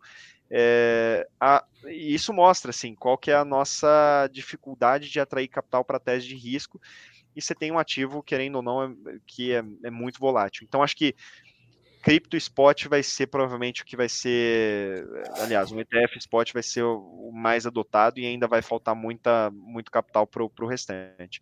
Mas assim, de forma geral, o mercado está muito distante de, de, de, cripto, assim, a nível de percentual aqui no Brasil. Então, isso que eu estou falando é quase que uma bolha de gestor que gosta, assim, tem fundos aqui que tem, mas é pouco. É, essa provocação que eu queria fazer, porque o meu sentimento que eu Olha, só fazer uma adendo aqui, o, o, Caio ficou sem energia, ele, teve, ele caiu aqui, vamos ver se ele volta, mas a gente vai continuando aqui. Ah, mas acho que ele volta, nem, nem que seja no celular, né? Aqui. É, tá bom. Acho que isso aqui deve ser o host agora, né, Malf? Eu? Uh, não sei, vamos continuar aqui, depois eu só, só testar onde... Hum, cara, eu, porque o meu sentimento é muito assim, institucionalmente realmente é bem difícil, assim, porque é toda uma engrenagem por trás, né? Sei lá, dando uma pensada, você vai fazer um investimento num fundo, pô, você leva para um comitê que tem lá cinco, seis pessoas que vão olhar, você precisa convencer um grupo de pessoas daquilo, né? Mas o meu sentimento é que cada vez mais eu vou encontrando profissionais que na física gostam de Bitcoin ou de cripto em geral. Você tem tido esse sentimento também que essa, essa galera, tipo, O cara, pô, teve várias conversas que eu tive com o cara que falava: Meu, eu na física adoro. No fundo, não sei. É que no fundo, você concorda, ele tem um benchmark para bater. Assim, a estrutura de fundo aqui no Brasil, o cara tem que bater ou bolsa ou CDI. Cara, como é que Bitcoin se correlaciona com isso? Assim, o cara vai botar Bitcoin no fundo para bater o benchmark. Assim, o, o, benchmark dele não se correlaciona com o ativo que ele está colocando. É, é, essa a dificuldade do, do, fundo de explicar. Um fundo multimercado faz mais sentido se ele entrar numa tese macro. É, mas ninguém investe em ativo financeiro assim. São trades mais pontuais. O fundo multimercado que investe em ouro para o longo prazo é maluco, entendeu? Ele precisa investir em ouro para o curtíssimo prazo, porque ele vai agregar um valor em cota ali, que ele tem um trade tático de seis meses, um ano, no máximo um ano e meio. Ele não vai segurar essa posição por muito tempo. Era uma tese, por exemplo, que o fundo. Eu vou dar um exemplo com commodity. Tinha muito fundo brasileiro apostando em petróleo. Muito, muito, muito. Porque tinha uma tese que é, o, o, investimento em petróleo foi muito baixo nos últimos 10 anos por conta de ESG. Você teve pouco investimento em ativo fixo de petróleo. Por consequência, você ia ter um problema de oferta de petróleo. E esse problema de oferta de petróleo, com uma alta demanda, principalmente no pós-pandemia, ia gerar é, uma alta de preço de petróleo. Aconteceu, aconteceu mas eles erraram o timing, muitos deles, e muitos desmontaram posição, porque ele tem uma um benchmark de curto prazo para bater, que é o CDI, que é 13%. Então ele precisa desmontar a posição.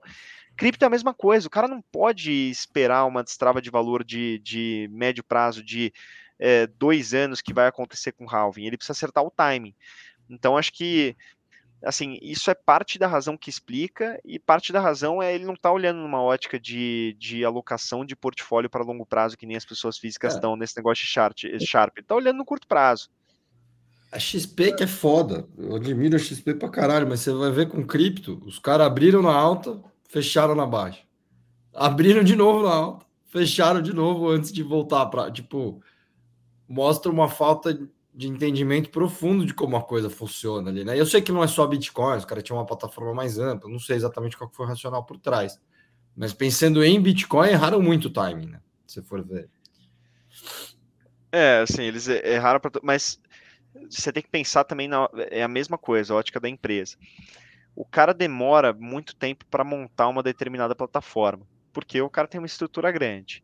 Ele geralmente vai tomar a decisão de montar a plataforma no topo do ciclo, que é quando ele vê demanda dos clientes dele querendo comprar. É, e aí a plataforma, obviamente, vai ficar pronta quando o ciclo virou, e aí dá dois anos esse negócio não tem retorno, teve uma despesa elevada, o cara prefere descontinuar. Então, assim, eu entendo o racional disso, só que, cara, para o cara é muito difícil justificar isso acima, porque, cara, é, é incentivos de curto prazo. Eu acho que é, é literalmente isso que, que a gente está falando aqui. O institucional ele tem incentivos de curto prazo relativos ao benchmark e à cota que ele precisa responder. Então você vai achar muito cara, muito cara de multimercado, muito cara de fundo de ação, muito cara de mercado que gosta de cripto e vai falar, pô, eu tenho alocação em cripto. Mas ele não pode fazer isso no fundo porque ele responde para o cotista dele uma cota de curtíssimo prazo. Ele não está olhando essa alocação de capital de cinco anos, ele está olhando a cota mês a mês que ele precisa continuar entregando acima do CDI. Ô, ô Bruno, e sobre, sobre o lance de custódia é algo que as empresas ou que, que o mercado, as pessoas estão conversando sobre isso, ou é, é só nessa é, espera de alocação de capital? Como é que é essa parte da custódia visto? Isso, isso é unânime, assim, porque os clientes das instituições eles querem, ele, independentemente da instituição querer ou não, o Caio tá, o Caio tá num breu aí, cara. Mas deu para é, voltar, boa. O... Tava minerando Bitcoin em casa, caiu a força. Foi. derrubou a luz do quarteirão, derrubou a luz do quarteirão. O... Independentemente da visão da instituição, os clientes têm pedido cada vez mais para ter solução de, de cripto. Então, assim, no, na baixa anterior de mercado, no bear market anterior era menos do que agora, e obviamente quando vem no bull market tem mais demanda. Por isso que as empresas começaram a oferecer plataforma de cripto. Tem bastante empresa que descontinuou, tá? Não, não foi só só XP que descontinuou, você tem algumas empresas que descontinuaram essa solução. Mas você tem empresas que não descontinuaram. Custódia é, geralmente como, como arquitetura, a maioria das empresas contratam uma empresa de custódia para fazer, mesmo os bancos. O cara contrata uma, um custodiante ali de fora. Então, aqui no Brasil, você tem BitGo, você tem Fireblocks que atuam aqui, que são custodiantes lá de fora. Fireblocks, na verdade, o que ele faz é é, separar a tua chave. Tem um modelo de criptografia ali que não é multisign, é um outro modelo, esqueci o nome, mas ele separa a chave para que você faça a autocustódia, mas através dessas chaves segregadas e você cria um esquema de segurança dentro da instituição. Então ele faz com que o banco seja o custodiante, é como se a Genial continuasse sendo o custodiante, é, mas usando uma arquitetura da Fireblocks. Então, assim, a BitGo também passou aí por esse caminho, tem várias que foram por esse caminho. Teve uma no Brasil até que captou bastante recurso, que chama Parfim, que também tem solução de custódia que vende para o mercado financeiro. É, e você tem alguns players que fizeram a custódia proprietária. Salvo engano, o BTG fez uma custódia proprietária em conjunto com a, com a Fireblocks e o Itaú fez uma custódia proprietária do zero para clientes deles. Assim, então é uma coisa que vem sendo discutida, mas aqui você ainda tem a, a figura do custodiante. Não é autocustódia. A ideia não é ser, ser autocustódia, porque a arquitetura de banco não é assim. Assim, a arquitetura de banco nunca é vai ser eu... assim. Eu acho impossível essa, essa discussão. O banco ele é constituído na ideia de guardar o teu dinheiro, assim, ele é contrário ao, ao, ao, racional de você ter um banco, você fazer autocustódia ou fomentar que seu cliente faça autocustódia. É, é, é, é contrário. Eu, como corretora, por exemplo, é, se, se tivesse uma plataforma de cripto, assim, eu fomentaria que meu cliente tivesse autocustódia, sem dúvida. Assim, o Bruno é, faria isso. Mas, assim, como instituição, você está tentando vender quase que facilidade para o teu cliente. É, é, o que o banco faz. Você poderia pegar e guardar teu dinheiro debaixo do colchão, mas você vende para o teu cliente uma facilidade de ter o teu dinheiro dentro de um banco. É mais ou menos o que os bancos vão vender para ele. Tem a custódia seguro comigo, ao invés de fazer a custódia, é, a autocustódia. É o é mesmo racional. Quis, o que eu quis perguntar, na verdade, não é tanto pela ótica do cliente final. O meu pensamento é o seguinte, tipo, ah, a instituição quer oferecer cripto para seus clientes, vai captar um monte de dinheiro, vai comprar essa cripto e vai ter a coragem de deixar com um custodiante depois de todos os, os, depois de todas as notícias de FTX e histórias de terror que a gente já teve, tipo um, um Nubank, um BTG, um Itaú, eles preferem terceirizar isso e correr esse, esse risco do que não, eu vou assumir a bronca aqui, eu vou criar minha solução. Tipo, as instituições que vão oferecer esses financiamentos para os clientes finais elas não estão preocupadas com esse counterparty risk, assim, de é que... deixar na mão dos outros? Vamos, vamos lá, isso, isso é legal da gente comentar, por exemplo, do caso de FTX e assim, qualquer outra exchange que quebrou. Ali o problema não era custódia. Ali o problema era a alavancagem. Ele nunca teve um, um problema na custódia de perder os ativos que estavam lá dentro. É, não que o mercado use uma FTX da vida, ele usa especificamente uma solução de custódia para ele poder fazer a custódia ele próprio. Então, por exemplo, os bancos aqui querem fazer eles próprios a custódia através dessa solução. Então, é como se o cara que provê essa solução não consegue mexer no dinheiro do banco, o banco tem autonomia ali para realmente guardar aquele recurso, é quase que fosse um, uma autocustódia do banco. É tipo você comprar uma uhum. ledger aqui, você está comprando um instrumento para fazer autocustódia. O banco está contratando quase que a mesma coisa. É... O banco vai ter a chave privada, então. É, assim, a ideia é essa, talvez ele não tenha a possibilidade de acessar sozinho aquela carteira. Ele precisa de algum terceiro para acessar, mas assim, ele não quer terceirizar é, e deixar na mão de um terceiro essa chave. Mas, por exemplo, no caso da FTX, isso é até legal para contextualizar para vocês. O problema ali não foi custódia, o problema ali foi que ele tentou fazer exatamente o que os bancos fazem hoje em dia, só que os bancos são super regulados para fazer esse negócio. Ele tem capital de cliente, que o cliente deposita ali dentro, e aí o cara fala, pô, eu tenho 10 bilhões de recurso de cliente meu. Só que esse cliente não vai sacar amanhã.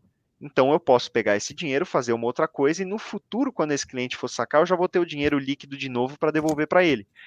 Então o que ele fez foi alavancar o balanço dele. Por exemplo, quando você fala de estrutura de banco, e isso é legal porque as pessoas não entendem esse negócio e, e, assim, essa é uma arquitetura muito, muito interessante. Quando você coloca 100 reais no seu banco, o banco pega os 100 reais e empresta para uma outra pessoa. E aí essa outra pessoa, ela não gasta os 100 reais na hora, ela vai lá e deposita no banco de novo. E aí o banco vai lá e pega os 100 reais da outra pessoa e empresta de novo. De 100 reais, o banco acabou de criar 300 reais para ser consumido. Como é que ele fez isso? Ele se utilizou da premissa de que a pessoa, de que todas as pessoas não vão correr para o banco amanhã e tirar todo o dinheiro de uma só vez. E é por isso que você tem a chamada corrida bancária, e isso é um risco para o sistema bancário. Ao longo dos anos, obviamente, esse modelo foi criando problemas, que o banco se alavancava demais, as pessoas iam sacar e não tinham recurso ali dentro. Então foram se criando parâmetros de risco para mitigar esse risco. Então, por exemplo, Basileia. Basileia é um dos parâmetros de risco de banco, que ele fala que o banco precisa ter uma determinada de, eh, quantidade de recursos próprio por uma quantidade de recursos sob risco com terceiros. E isso é um dos recursos. Um outro recurso, que é o do Banco Central, é o compulsório. Então, cada vez que você deixa 100 reais no banco, é como se 30 reais tivessem que ser depositados numa conta do Banco Central. E aí você pode pegar os 70 residuais e emprestar, só que se o cara que pegou o empréstimo depositar os 70 em conta, 30% dos recursos em conta você vai ter que depositar de novo numa carteira do Banco Central. Então você limita essa alavancagem. Você chega numa determinada quantidade, porque você vai reduzindo a quantidade que você pode emprestar cada vez que alguém deixa um recurso na conta. Então, foram instrumentos que foram sendo criados no mercado regulado que você não tem em cripto. O que, que o cara da FTX fez? Ele pegou uma quantidade grande de recursos na mão das pessoas ali que estavam sendo custodiadas por ele e saiu emprestando. Nunca foi um problema de custódia. Ele nunca perdeu aqueles recursos. Só que o recurso foi para algum ativo ilíquido que perdeu valor, que não valia. Então ele investiu num, num determinado protocolo, aquele negócio não valia, ou pelo menos caiu muito de preço. Ele tinha um passivo que era em dólar com um ativo que era que caiu 80%. Ele nunca conseguiu pagar.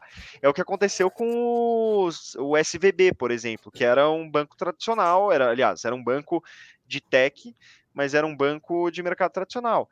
Ele investiu muito em, em, em, dívida de longo prazo, a dívida de longo prazo desvalorizou, ele tinha que pagar os recursos dos clientes que tinham dinheiro em conta, e aí ele quebrou.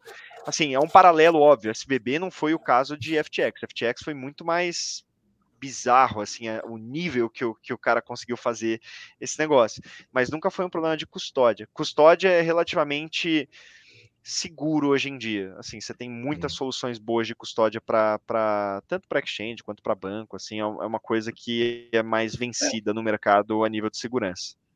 É que eu falei custódia num, num, num sentido mais de quando os bancos fazem esse, esse, esse, tipo de operação, é uma coisa bancária, são números num, num, num, num express sheet, né? é números numa planilha. Você adicionando aqui quando você tem a, a, a autocustódia, né, ou você impede essa mudança contábil dentro de uma planilha, porque você não tem o acesso. Então é muito diferente você fazer esse tipo de operação com o Bitcoin, onde as pessoas estão fazendo algum tipo de autocustódia, seja em nível de instituição, seja em nível de pessoa, do que você mudar saldos de clientes dentro de uma planilha de Excel de um banco, entendeu? É, é por isso que eu quis dizer de a importância da autocustódia é que impediria esse tipo de, alavan esse tipo de alavancagem contábil numa planilha.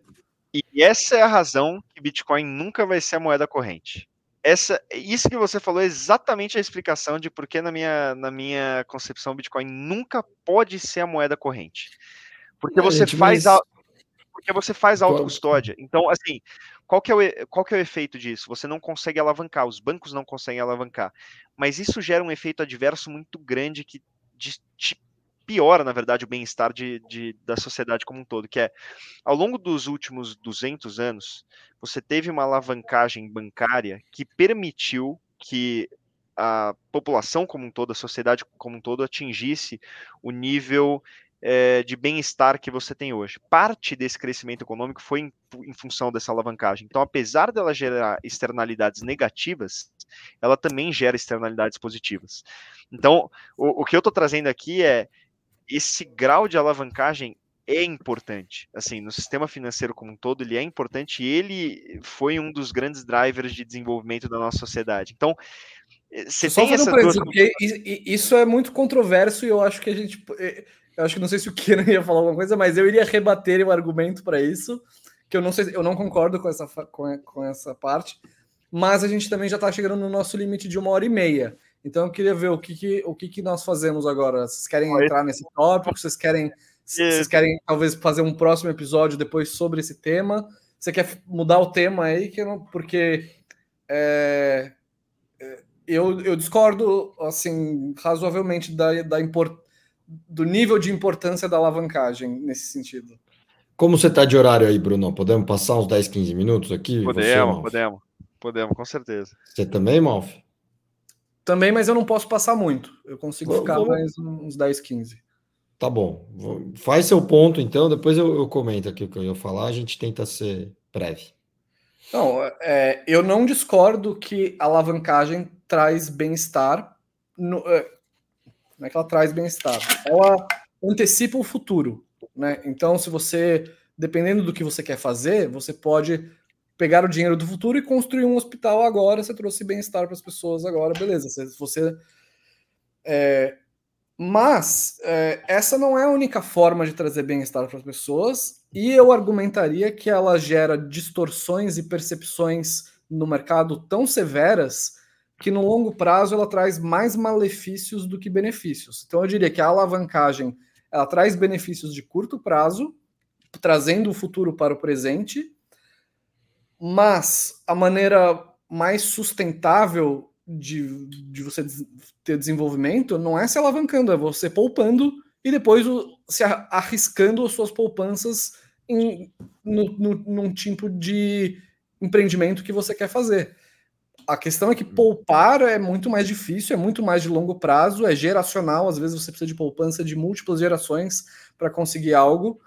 É, então, não sei, é uma coisa de de longo prazo e curto prazo. A gente precisa de alavancagem pro agora para resolver um problema muito pontual, mas os problemas no futuro eu acho que são piores. Eles geram distorções de mercado que são mais severas e difíceis de corrigir depois. É aquilo, a, é, é, a gente falou um pouco dessa analogia, né? De a gente prefere pequenos incêndios agora, que isso, pre, isso prevenisse um grande incêndio no futuro, ou vamos apagar os incêndios agora e aí a floresta. Vocês já ouviram essa analogia do. do, do, do... Enfim, não sei se eu estou sabendo contar direito, mas a, a, ideia é que se você deixa uma floresta receber pequenos incêndios, isso faria com que ela se tornasse mais resiliente para grandes incêndios. É, e para mim a alavancagem, enfim, ela, ela quebraria essa resiliência, ela, ela anteciparia o futuro e faria com que a gente se tornasse mais frágil. E, então eu não acho que a gente precisa se alavancar desse jeito. E, a gente e, pode viver num mundo de poupança. Na linha de tentar manter breve, só um adendo. A gente entende, a gente não chegou a entrar muito nesse ponto, mas que emissão de dinheiro traz inflação. Essa alavancagem que você está comentando que é positiva, no final do dia não deixa de ser uma impressão de dinheiro virtual, né? Mas, mas só esse adendo, de, de isso, a gente não quer impressão de dinheiro e, e, de novo, não estou dizendo que você pensa isso também, mas eu, Leta e Malfa, a gente é bem alinhado nisso.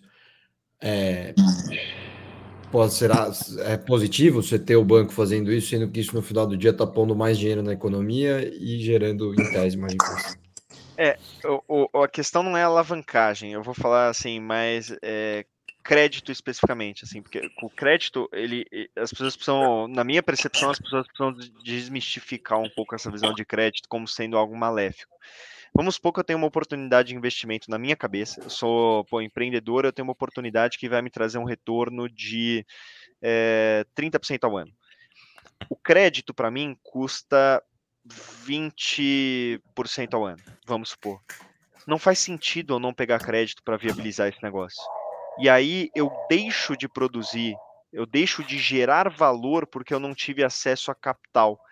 Então, um, um, um mundo de poupadores até faz sentido nessa percepção, mas você vai demorar para viabilizar determinados projetos e o que você está poupando não só é tempo, mas você está possibilitando multiplicar o seu capital. Por quê? Vamos supor que eu faça uma estrutura com 50% capital meu e 50% capital de terceiro. Se o meu empreendimento conseguir remunerar mais do que o capital de terceiro ali que eu coloquei, que eu empreguei, no final das contas, o retorno que eu vou ter sobre o capital próprio é muito maior. É uma conta que você colocando alavancagem, você maximiza o seu retorno sobre o capital próprio. E isso viabiliza. Mas por que Bitcoin ser moeda corrente acaba com isso? Porque se você faz a autocustódia, você vai diminuir muito o mercado de crédito. Porque com a autocustódia você não consegue, o banco não consegue ter aquele recurso que você depositou para emprestar. O recurso não é do banco, o recurso é do terceiro. É por isso que eu estou te falando. Então, deixa eu só Será que ele não. Vai, vai, vai lá, mano. É porque talvez eu tenha me expressado mal, assim. Eu com crédito é importante, é, de fato. Agora, é, tem uma diferença muito grande do crédito vindo de poupadores, ou seja, um mundo onde as pessoas geraram riqueza, guardaram, se juntaram para emprestar essa riqueza para terceiros empreendedores que vão desenvolver. Esse, esse tipo de crédito eu sou super, super a favor, porque é um crédito onde as pessoas que pouparam e estão emprestando seus recursos, elas estão assumindo um risco real no seu investimento. Quando você vive num mundo de banco central e abundância de dinheiro e facilidade de crédito tão grande, a percepção de risco se torna quase zero. Você fala assim: se, se o dinheiro é infinito, o meu risco é próximo de zero, eu posso emprestar para o que quiser que seja, qualquer empreendimento é válido. Então, não é que eu sou contra o crédito, eu sou contra o crédito sem risco. Eu acho que se você vai, se a gente vai viver num mundo bitcoinizado, não é que a gente vai viver num mundo sem crédito, mas é os bancos que forem emprestar os seus bitcoins vão ser muito mais firmes na hora de fazer a sua due diligence, né? de, de você prestar atenção uhum. onde está emprestando, do que num mundo de sistema Fiat, onde você pode emprestar para quem é que quiser. O, o, o, o, banco, o, o, banco, na verdade, ele, ele, ele precisa fazer a due diligence, porque se ele perde o teu dinheiro, ele assume a perda. Então, isso mas que é, é o interessante. Mas deixa eu, depois. Deixa eu fazer um comentário aqui, que acho que um paralelo é, a gente teve dinheiro muito abundante no mundo de VC. E a gente já teve essa discussão aqui. Será que isso permitiu empresas que não deveriam conseguir captar, captar? E talvez se tivesse menos, mim, o dinheiro teria ido para as que mereciam. Eu, né? eu, eu acho que gerou uma distorção, Mas calma, por só, exemplo. Só para finalizar gerou. o ponto, só, só para finalizar o ponto, que eu não concordo muito com o que você falou, porque para mim a autocustódia não é para todo mundo. É para os noia, sei lá, para nós que está aqui, para quem, tipo, muita gente jamais vai fazer autocustódia vai preferir deixar no banco, é, é principalmente instituições, uma MicroStrategy da vida, não está no Sailor a chave privada, uma multisig dos diretores. Imagina, morre três, você não consegue acessar, fudeu. É, tá em algum órgão, tipo uma BitGo da vida. Acho que é a própria BitGo, se eu não me engano.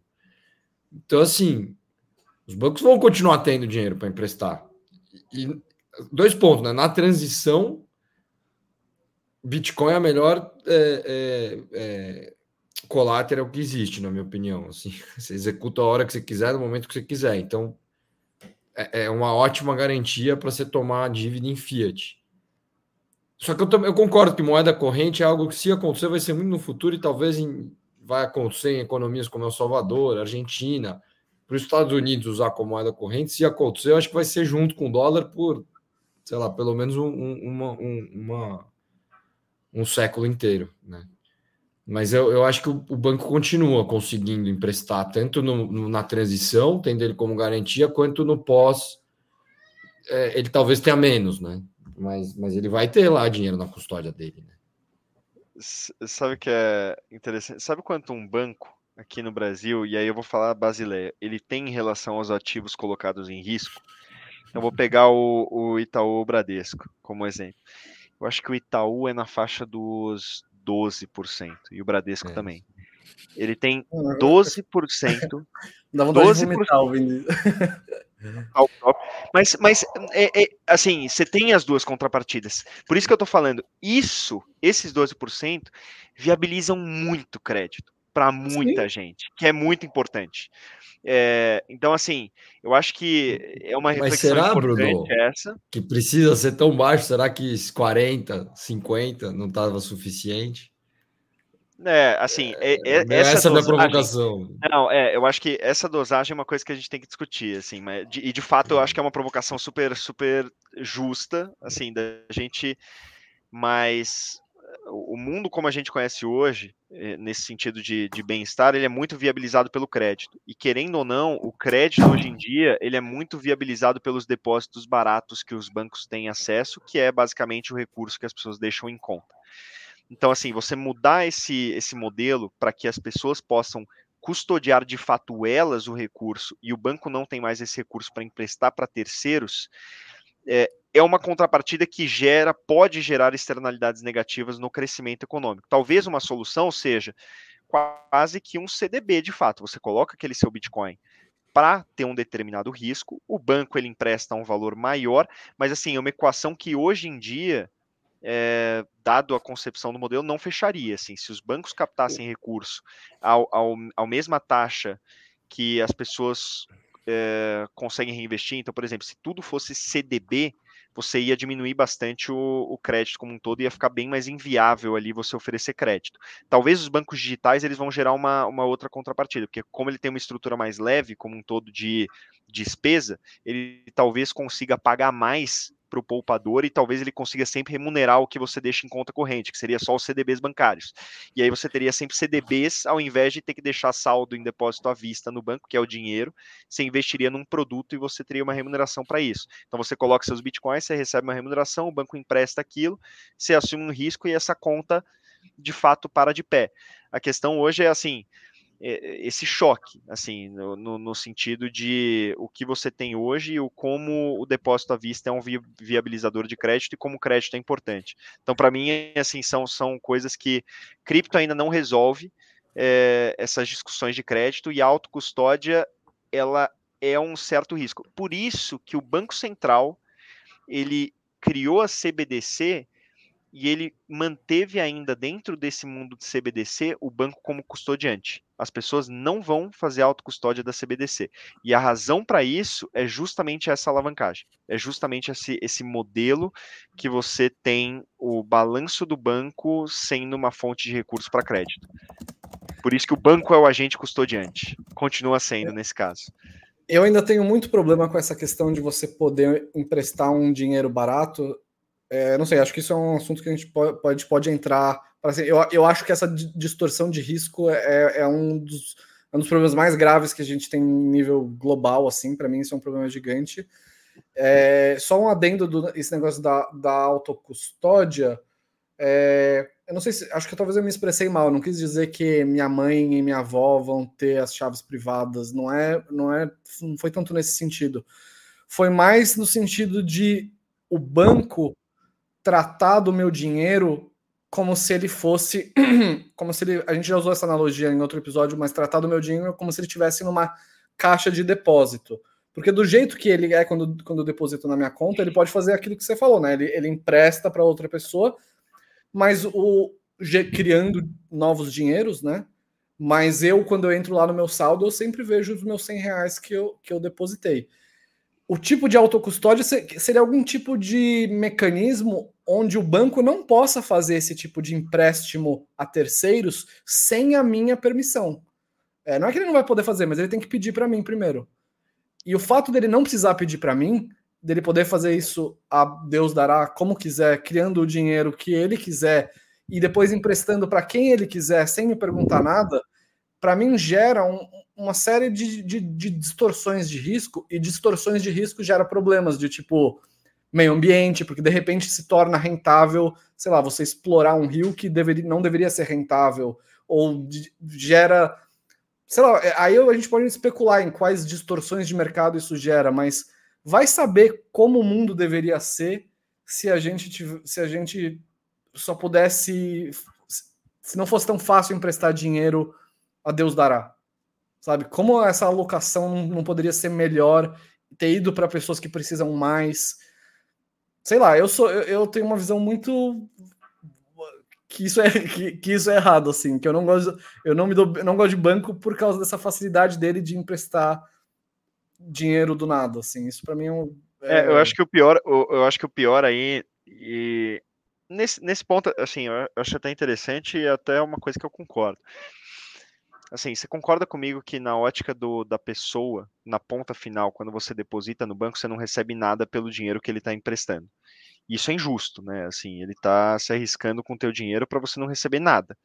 É, é, por isso que, assim, o, o, até Banco Digital aqui no Brasil, quando criou aquele negócio de remunerar saldo em conta, isso é muito legal, porque você está, no final das contas, remunerando por um determinado risco que o banco está correndo com o teu dinheiro.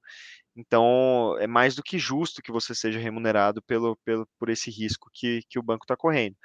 Agora, a questão é a, é a sustentabilidade do, do, da estrutura, entendeu? E aí é muito mais a gente, de fato, pegar e calcular. Mas uma coisa que eu queria até levantar, assim, o banco tem parcimônia ao emprestar o teu dinheiro, porque tudo que ele não conseguir te, te devolver, é, se reflete em perda para ele, porque ele precisa te devolver, ele tem um compromisso de te devolver os 100 reais que você depositou lá. Então ele assume a perda se ele empresta errado. É, o, o, grande ponto aqui é, é assim, ele tem parcimônia, eu acho que o mais justo seria e essa discussão ele remunerar e ser um modelo mais transparente no sentido de ele está correndo risco o seu dinheiro, então você tem que receber uma contrapartida por isso. Então, acho que esse é o principal ponto. E os dois modelos podem conviver, né, Moff? Se você só tem conforto de emprestar porque você sabe para onde está indo, você vai ter que dar opt-in na dívida. Mas se você tem conforto de dar na mão do banco ele se vira, você vai ter o opt-in que você põe lá e, e, você talvez ganhe um pouco mais em cima disso, um pouco, enfim. É o modelo open source. Que eu Mas você não concorda que, além dessa parte de empréstimo, tem uma, uma, um aspecto de, de, de fato, criação de moeda nesse sentido? É Total. Tem, o banco é emissor de moeda tá escritural por causa total, disso. É. Assim, então, é. e ao emitir moeda, você está diluindo o dinheiro daquela pessoa que não tem nada a ver com isso. Tipo, por exemplo, quando eu, eu fiz o exemplo lá da, da minha casa. Quando eu comprei minha casa, o, o banco depositou na conta da mulher que me vendeu. Esse dinheiro, ele creditou só na conta da mulher. Ou seja, o banco em, é, adicionou X mil reais na economia. Ou seja, o cara que mora lá no sertão de Piraporinha do Bom Jesus, ele foi impactado pela minha compra. O dinheiro dele vale menos hoje porque eu comprei uma casa e o banco creditou uma mulher e não e o banco, tipo, fez a poupança daquele cara valer menos sem perguntar para ele. Ele ele usou meu ele creditou a mulher, desvalorizou a moeda de um cara que não tem nada a ver. Isso é muito injusto. É que o, o assim depende se isso está criando ou não valor. Assim, no, no, histórico dos bancos isso cria um super valor. Se você pegar os bancos aqui, até porque eles tiveram retorno no crédito, ou seja, as pessoas mais pagaram do que deram default, e aí por consequência você acabou gerando riqueza. Então eh, não é tanto assim se de fato as pessoas pagam um empréstimo na ponta. Você acabou gerando riqueza para todo mundo. E isso gera benefício para o cara que está muito distante daquele recurso que foi emprestado a, a, anomalia aqui é quando esse recurso não é pago e você tem a necessidade, por exemplo, de um banco central injetar dinheiro dentro de um banco e aí você gera uma inflação que, que foi, por exemplo, que aconteceu nos Estados Unidos ali em 2008. É, emprestaram maus, maus recursos, os recursos não voltaram e o Banco Central depositou e salvou um monte de instituição financeira por conta disso, porque elas iam quebrar. E ali você está gerando essa externalidade negativa. Agora, quando o banco empresta, pura e simplesmente, se ele tem retorno naquilo, é, de fato riqueza foi gerada, porque a pessoa na ponta conseguiu pagar aquele empréstimo. É, então, acho que é, é uma grande parte dessa equação. E, e não de fato ele. É, se, se eu não conseguir pagar minha casa, aí, se eu não conseguir pagar minha casa, quem se ferra, além de mim, claro, é o cara, é, é, o, é o pescador lá que guardou não o dinheiro do peixe dele. Não. Oi? Não necessariamente, porque a sua casa é do banco nesse cenário. E se a sua é casa é, é do banco, não perdeu nada. Você tem, que, você tem que pensar num sentido absoluto, entendeu? É óbvio que o, assim, tem vários créditos que defaultam e o banco não recebe valor de volta, mas num sentido absoluto ele cria mais riqueza do hum. que assim, essa conta fecha. Hum. Se essa conta fecha, você cria riqueza dentro, dentro, do banco e dentro da economia. Então, isso não é, é necessariamente é igual... impacta a inflação. Assim, você tem que pensar mais hum. numa ótica macro, menos na ótica micro. De fato, assim, se você pegar um caso específico que você não paga, você só injetou hum. dinheiro na economia e, de fato, você não pagou e alguém vai ter que te resgatar, que é o governo, e se alguém te resgatar, uhum. ele vai injetar dinheiro na economia. Mas nessa ótica maior, é um, é um modelo que funciona. E tem algumas hum distorções, que é, por exemplo, Estados Unidos 2008 é uma grave distorção de, desse formato. Mas um exemplo que cabe aqui é o cartão de crédito. Né? Por que, que os juros do cartão é tão alto? Porque quem atrasa e paga no final do dia, paga por quem não pagou. É isso. É, no final do dia é isso, e no banco é isso, né? O sum of the parts é positivo, por mais que tenha default de alguns, no final do dia é positivo. E, e, e se o sum of the parts é aqui, é positivo, é, se o sum of the parts é positivo, você criou valor. É, né? é, é PIB, é bom para a economia como um todo, todo mundo ganha. Né? Tem um, eu sou, eu adoro fazer isso aqui, cara. Estamos sexta-feira à noite aqui discutindo de Bitcoin. Por mim, eu ficava horas aqui falando, mas o, o enfim, cada um tem seu horário. Mas eu, eu às vezes faço umas provocações aqui mais da esquerda. Quem estiver vendo aí na tela e não reconhecer é o Mujica, que era presidente do Uruguai. É, na linha do que você falou, Malfi, ainda veremos, com certeza, pessoas perdendo dinheiro porque compraram Bitcoin e deixaram numa corretora e acharam que era a melhor opção para elas, mesmo tendo existido FTX e tantas outras que passaram. É, porque a gente aprende quando a pimenta está no nosso cu e não no dos outros. É, e aí aqui eu acho que isso ilustra bem, é um pouco mais geracional e tal, mas é bem nessa linha de tipo, eu aprendo com que eu passei muito mais do que o que eu ouvi o outro passando. É... Gente, eu vou, eu vou, aproveitar essa sua fala e, e, e, usar como minha deixa aqui, porque vai ser meu, meu, deu meu horário aqui. Então, Bruno, eu queria primeiro te agradecer. Vocês podem continuar aí, gente, se vocês quiserem continuar batendo papo. Queria super agradecer aí você e, enfim, convidar para vir mais vezes. A gente pode entrar mais a fundo nesse, nesse assunto aí. E Caio, você consegue estar gravando aí? É, você consegue... Eu tô, eu tô. Eu consegui entrar pelo celular, então eu consigo coordenar aqui, não se preocupa não. Beleza. Gente, então vou me despedir de vocês. Super obrigado. Valeu, Daniel. Mas acho que é isso mesmo, Malf. Já deixa suas redes aí tudo e é. depois a gente passa para o Bruno. Show. Quem quiser entrar em contato comigo pode mandar mensagem no Instagram, é daniel.malferrari. Eu trabalho com produção audiovisual, edição de vídeo, produção de conteúdo. Se vocês tiverem alguma interesse nisso, pode mandar mensagem. Tem meu portfólio www.malferrari.com. E, e é isso. Valeu, pessoal. Cara, antes, falou Malfer, mas antes de eu me despedir e mandar para o Bruno se despedir, eu quero fazer uma última pergunta que caiu a luz aqui em casa e não consegui fazer antes, que é Halving, ETF, qual é o seu cenário base para o ano que vem relativo a preço? Porque hoje a gente falou muito pouco de preço. Cara, não, assim, não tem um pre, o, pro Daniel, né? Oi? Ou pra mim? É, pra, é pro Daniel? É pra, não, pra, você. Pra você, você. Ah, pra você, pra você. Eu tô eu me despedindo, gente. Beijos. Tchau. Tchau. Tchau. Cara, assim, eu não tenho um preço muito específico na cabeça, como pô, o preço que eu, que eu acho que a gente vai chegar. Eu acho que é superior ao do ciclo anterior que a gente teve, então aquela faixa de 69 mil dólares eu acho que a gente passa. Eu não sei se ano que vem ou 2025. Meu cenário base é é, taxa de juros cai, você tem mais fluxo para ativo de risco, Bitcoin entra nesse cerne de ativo de risco e reserva de valor, acho que ouro também vai se beneficiar no, no, no ano que vem como um todo dessa baixa de taxa de juros, e a gente com certeza já está mais próximo ao pico do que é, do fundo. Halving é uma constrição de oferta, então, com maior demanda por conta desse cenário macro, você deve ter essa constrição de oferta fazendo com que o preço suba, e ETF deve viabilizar com que muitos fundos lá nos Estados Unidos passem a comprar. A adoção institucional está crescendo, então acho que também é um trigger ali para justificar esse aumento de demanda. É, independentemente da gente ter alguma ruptura maior, que eu não acho que é tão, tão curto prazista, se a gente tivesse um cenário que não fosse de pouso suave, de qualquer forma, a taxa de juros continua caindo, seja suave ou não, e um cenário mais de ruptura, ou seja, alguma instituição, é, pode ser até um banco sofrendo com, com insolvência e, e, quebrando, você também deve ter uma taxa de juros caindo até para fomentar a economia, porque isso gera um efeito de desaceleração muito grande. Então, acho que todos esses cenários acabam sendo positivos para o Bitcoin.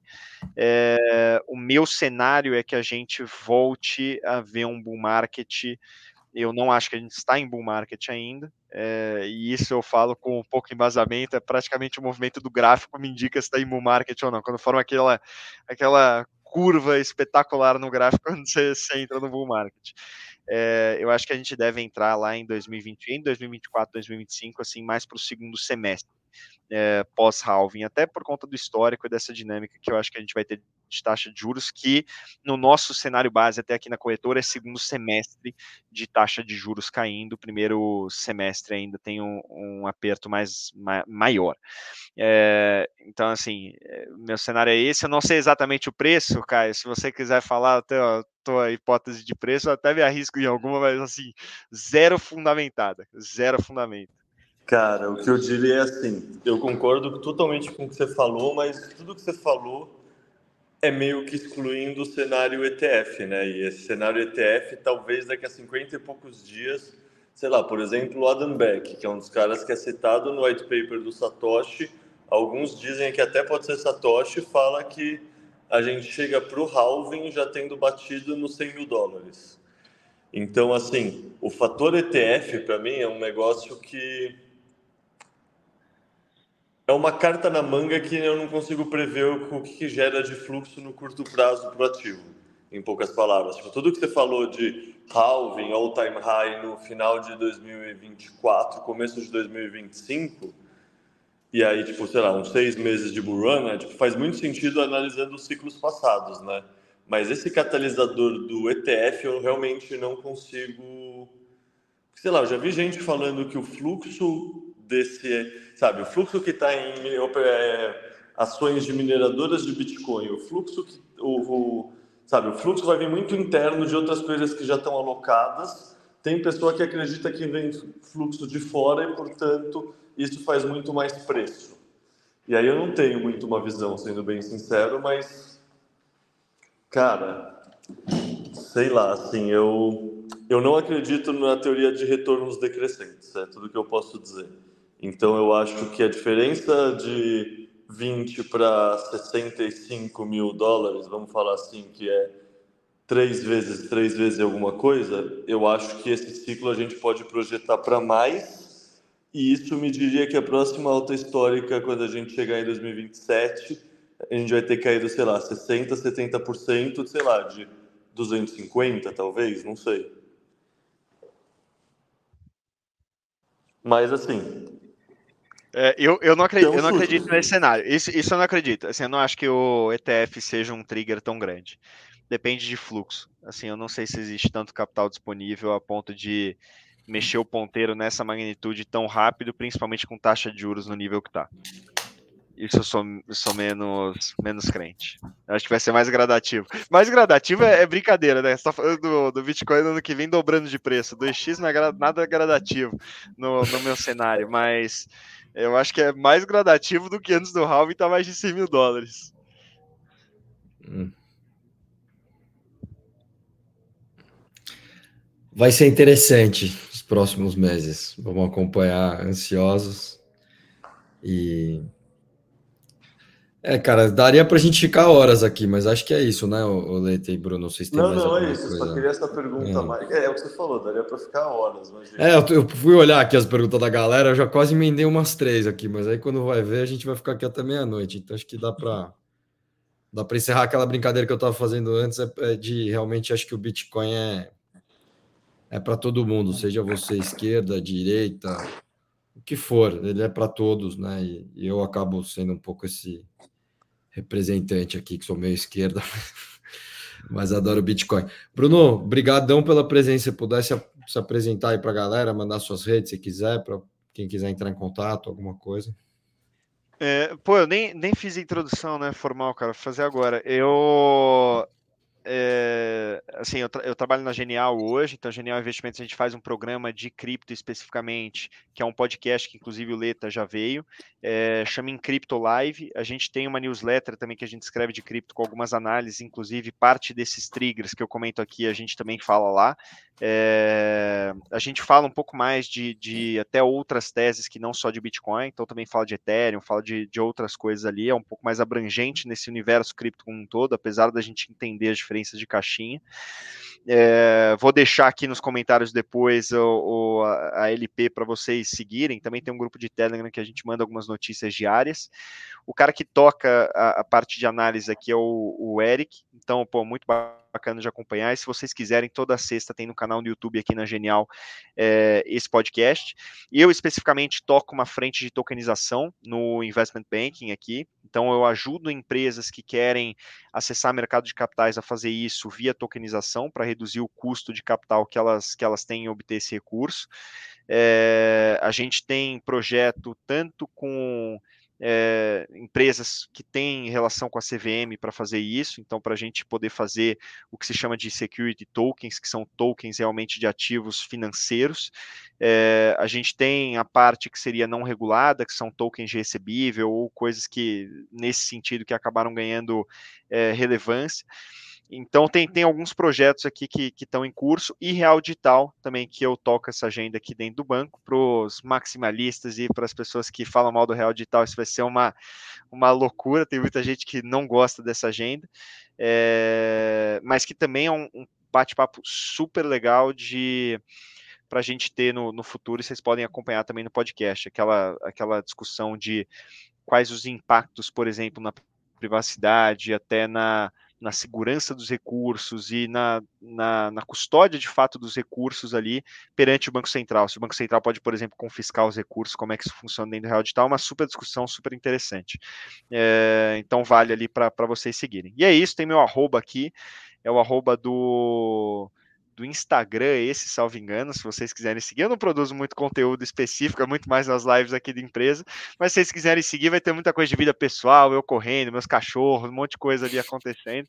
Então fiquem à vontade ali para seguir.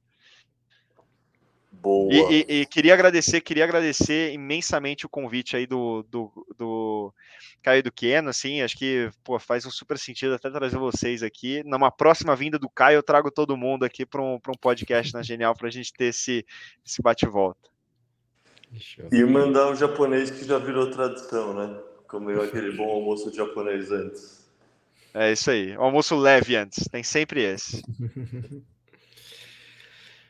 Bom, só complementar aqui que o Bitcoin de fato é para todos, que nem o Keno disse, mas não é para qualquer um. Querendo ou não, ainda precisa uma prova de trabalho e é isso. Vai ter gente de direita, esquerda, é, judeu e muçulmano, vai ter todo mundo adotando e vai ter todo mundo ficando para trás porque ficou preguiçoso e pensou que, ah, preguiça, não vou estudar isso aí não. E aí, sei lá, deixar meu abraço para vocês dois também é quem quiser me seguir é arroba leta, traço baixo, ou underline, né? Você fala inglês, science. Eu sempre comento que entrei no Bitcoin por conta do João Grilo, que era um pentelho no grupo lá dos amigos, ficava martelando para todo mundo. Hoje eu tomei a decisão que eu vou ser o João Grilo do meu grupo da faculdade, vou ficar enchendo o saco dos caras até converter alguém. O meu nome é Kenu, Instagram, arroba GQenu, ex, arroba Guilherme Kenu. E, porra, muito obrigado pela presença aí, Bruno. Muito legais os papos e, porra, incrível. É isso. Valeu, galera. Abraço. Valeu, pessoal. Abraço.